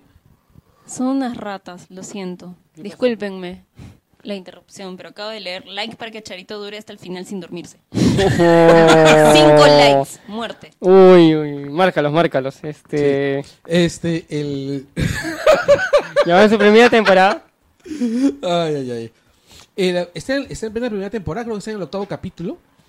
Este, la serie está muy paja, es muy divertida. ¿Cuánto dura? ¿Media hora? Eh, 40 minutos cada episodio. Ah, son. Sí, es. En serio, en serio, la serie es bien ligera. Es muy ligera, pero está muy, pa- muy paja, con mucho punche y es bien Silver Age. Ya. Pero no están metidos en ningún universo de. Eh, no, no se mete en ningún No. universo. Pero sale Batman, sale. ¿Sale Batman? O sea, No, no, ¿no? o sea, lo mencionan. Por Ah, ya. ejemplo, en el, episodio, en el primer episodio mencionan que gracias a un invento de ellos Ya. capturan al bosón. Vaya, qué loco. Así, de Joker. Ah, de Joker, claro. O sea, así, o sea, vean la serie, es bien, es bien paja. A mí la verdad me está gustando más que Legión, porque por lo menos Legión, Legión me parece una cosa brillante visualmente, pero me parece que en contenido es bien cercano al cero. En cambio, este, acá es una serie mucho más humilde, que solamente busca sacarte una sonrisa de vez en cuando, o tres o cuatro veces por episodio, ¿no? Y funciona, y le liga. Ya. Ay, para cerrar, hay un peruano en Spider-Man Homecoming. ¿Quién, ah? Alex Acuña en el soundtrack. Ah, claro, con Oye. Pues, ¿no? Sí, hoy justo Michael. No Sí. sé cómo encontró. No, no sé cómo encontró eso y lo subió y me pareció bravazo. Pucha, Alex Acuña es capazo. no Sí. sé si No, ya le participó en un montón de películas también. ¿no? Claro, sí es un musicazo. No sé si ustedes recuerdan Los Hijos del Sol, esta banda de música Sí, criolla, de, de rato en rato viene y la, y la revive. la reviven. Así que si, si ven que viene Acuña a, a tocar a Perú, vayan. Es, es una muy, muy buena oportunidad de, de escuchar este a un músico peruano que le va súper bien en el extranjero y, Porque tiene un es- talento y, inconmensurable. y que en el extranjero todas sus tocadas son sold out. ¿sabes? Sí, claro, porque es un monstruo. O pues. sea, acá también, porque como hace poquitas, Claro, igual como cuando viene Manuel Miranda, pues. sí. Bueno, muchas gracias por llegar hasta acá, muchachos. Gracias por haber... Ha durado más, ¿sí? ¿Ah? ¿Ha durado más el programa? Sí. Sí, ¿no van a leer comentarios? sí, hay que leer comentarios. Ya, hay que leer comentarios. Porque ya leí a los Charito, payasos. léelo, léelo. Ja, ja, ja. ¿Dónde está mi aplicación? Arturo, ya sé que fuiste tú, así que No hay sticker para Arturo. no hay sticker para ti. Bueno, Arturo dice, Arturo Papaya dice, un gato, obviamente, mi gata, es una gata, ¿ya? por favor. Otro gato, es otra gata. Y aquí viene Robert Ojeda, me las vas a pagar, Bazán. Like para que Charito dure hasta el final sin dormirse. Muerte, odio y destrucción. Tiene cinco likes, igual los estoy leyendo y estoy despierto, ¿ya? Freddy Elliot Cáceres dice, Avenida del Arco es un bodrio. Yo creo que podrías elaborar un poquito más, Freddy. Osvaldo Marcos Andrade, un champán, ok, por todos los corruptos que están cayendo. Ahora Ratañeda está en capilla. Y un rant de los congresistas que nos ha traído Keiko, vergüenza mundial. Eh, sí, yala. Marlon Barrantes del Castillo. Ta que ni parece que estamos en el Perú, ¿ok? Y con suerte, al rey del concreto lo vamos tirando al mar pronto. Vamos, gente, comenten el acontecer nacional. La gente quiere sangre pa' la Pachamama. ok, ya. ma- y sigue Marlon. Y las últimas huevadas de Trump, please. ¿Creen que adelante o llegue a hacer la tercera guerra mundial? ¿Y o qué tendría que hacer para lograrlo? Recuerden, es Trump, de ese me creo cualquier cosa. Ven, aún Atómica. más que Maduro. Vean Atómica. Leonardo Castilla, oh, un gatito. Rage por los fujirratas, please. Marlon Barrantes otra vez, oiga, Marlon, basta. Lo del proyecto Mordaza de la perseguida por el sicariato No Prensil. lo veo. Y qué leer, estoy leyendo el grupo. Y qué leer, provo Ah, y que leer provoca el Alzheimer. La carencia de puntos, de, de- ¿cómo se llama? Signos de puntuación. Sí, Ah, es horrible. Yo Ah, pensé que estabas leyendo la página. No, estoy le- Tú ahorita. a buscar la página. Ya, yo estoy en la página. ya, la Ya dice semana estuvo on fire, on fire. Ya, empezamos con la página. Falta, falta, ahorita. ¿Cómo? No, no, no vas a ser jamás el gato, lo siento, no sé quién eres, no voy a decir tu nombre. ¿Quién es el gato? Alguien No, dice... hay que ser la gata. Y es gata. Dadir Ruiz Ciudadano, saludos. ¿Quieres ser una gata? No. Y Dadir Ruiz Ciudadano dice, sobre Avenida del Arco la gente ya sabe a lo que va. No es una película para un Oscar. Y alguien le responde, Algo así como a su madre. exacto, algo así como su madre. Hoy Marlon, un solo, o sea, ya, ¿no? Ya. Ya. Coman pizza por mí, muchachos. No, hoy día estamos a dieta. No pedimos nada hoy día, no. Nos olvidamos. Sí. Please, raja enduro de Avenida al Arco. Y si está para pasar el rato, recomiende para llevar a la novia. Si quieres terminar con ella, llévala. Qué bien, Cristian Melgarejo. Qué bien que los Langoys están saliendo con frecuencia. Desde hace Eh, cuatro años. Más no, o menos. hemos No. tenido así nuestro, Ah, sí, hemos tenido, sí. hemos tenido nuestras vacaciones y... Kazuko Bu. ¿Caerá Ratañeda? No, solo se desplomará, comenta Hernán Villalta. Saulo Olivos, saludos. Espero con ansia sus comentarios sobre la película. El episodio 100 fue bastante emotivo. Gracias por seguir con este podcast, que es lo máximo. Y ese gato está... No, no, es mi gata. ¿Qué puso? Es mi hija. Está ganado. Muerto. Paul Gutiérrez, gracias. Acabo de leerte.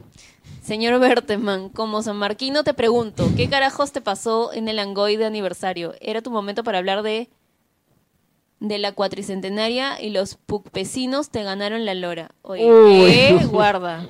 Lo siento, Paul. Estaba bastante enfermo. Y Arturo comenta, la PUC siempre gran, gana. y Paul por eso cobra como mierda.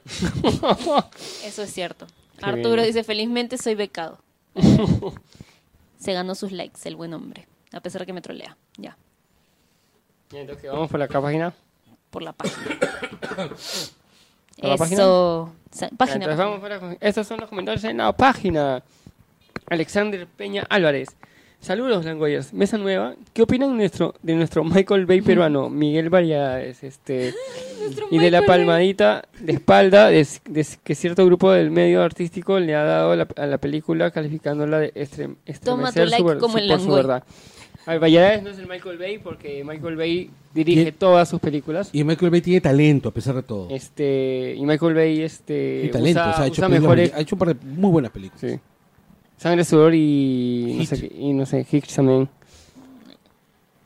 Eh, Luis Mendoza, saludos a todos. Este, lamento no, lamento no haber asistido al programa 100 éxitos y que sean mucho más podcasts. Juan C. Gallegos Cori. ¿Esa es la foto del cast de Langoy o toda la barra del cristal?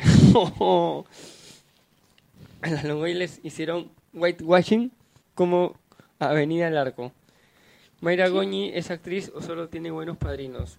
He visto que Rita Repulsa rompió un martillo. Ojalá lo comenten y comenten todo el raje del New Warriors, que ahora será No comedia. soy el único que piensa que se parece a Eh, Rick. Inhumanos en Hawái, que medio cast ya es CGI, incluyendo el pelo de Medusa y el perro. Obvio que el perro tiene que ser CGI. Y el A pelo, menos que consigas un bulldog de ese tamaño. y el pelo de Medusa también tiene que ser CGI. Sí, pero es que él es el especialista en Marvel, pues. ¿Ah? Él es el especialista en Marvel. Bueno. Ademir Soto, saludos gentita. Hablen de la promoción de libros de Crisol a 10 soles. No, No. pude ir. Mucha gente. Está bien lleno. Y también de Rápidos y Furiosos 8. La próxima dicen que está en el espacio. Es ya un decir por todo lo que, Claro, sí. lo que están poniendo en las películas. ¿Qué, ah, qué opinan de lo de la lectura del Alzheimer? Este, Un ratito ya. La verdad, esa vaina me parece recontra faltosa. A mí también me Es súper faltosa. Este, yo he visto comentarios, incluso ese, ese hashtag de leer no Alzheimer, yo pegué incluso mi libro.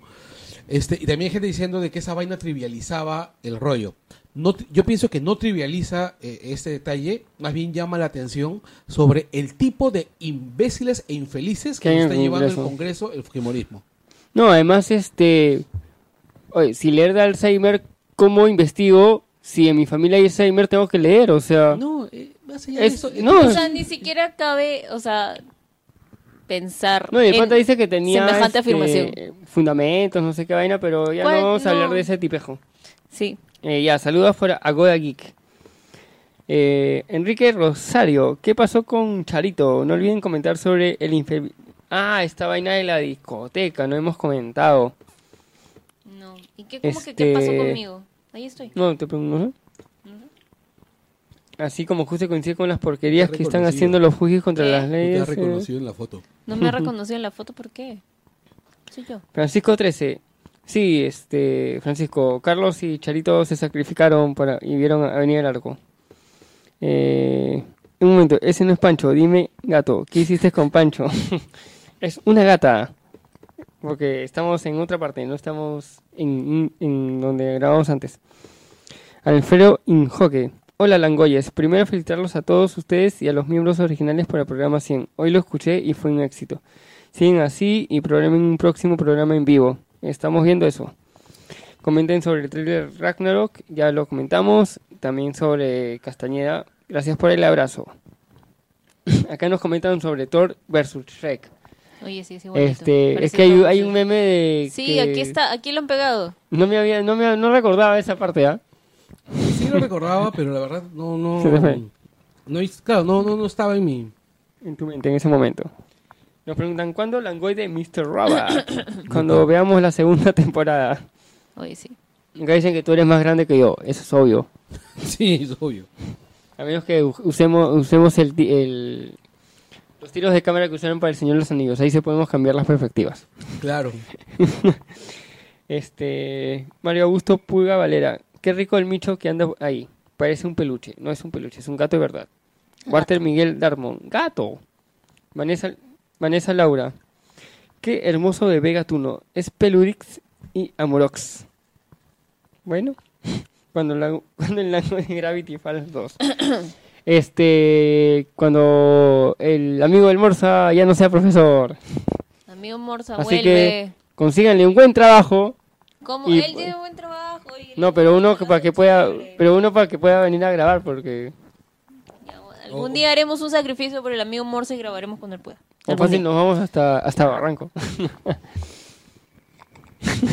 Ya. Wilfredo, hablen de la Fukiwar. ya Ya hablamos de la Fukiwar.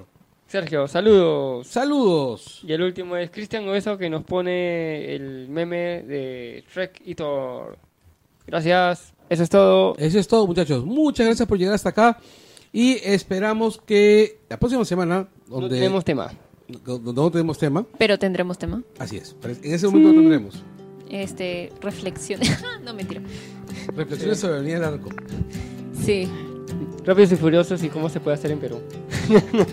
Claro, sería. Sí, pues, y compro. Bueno, gente. ¡Chao, fa! ¡Adiós!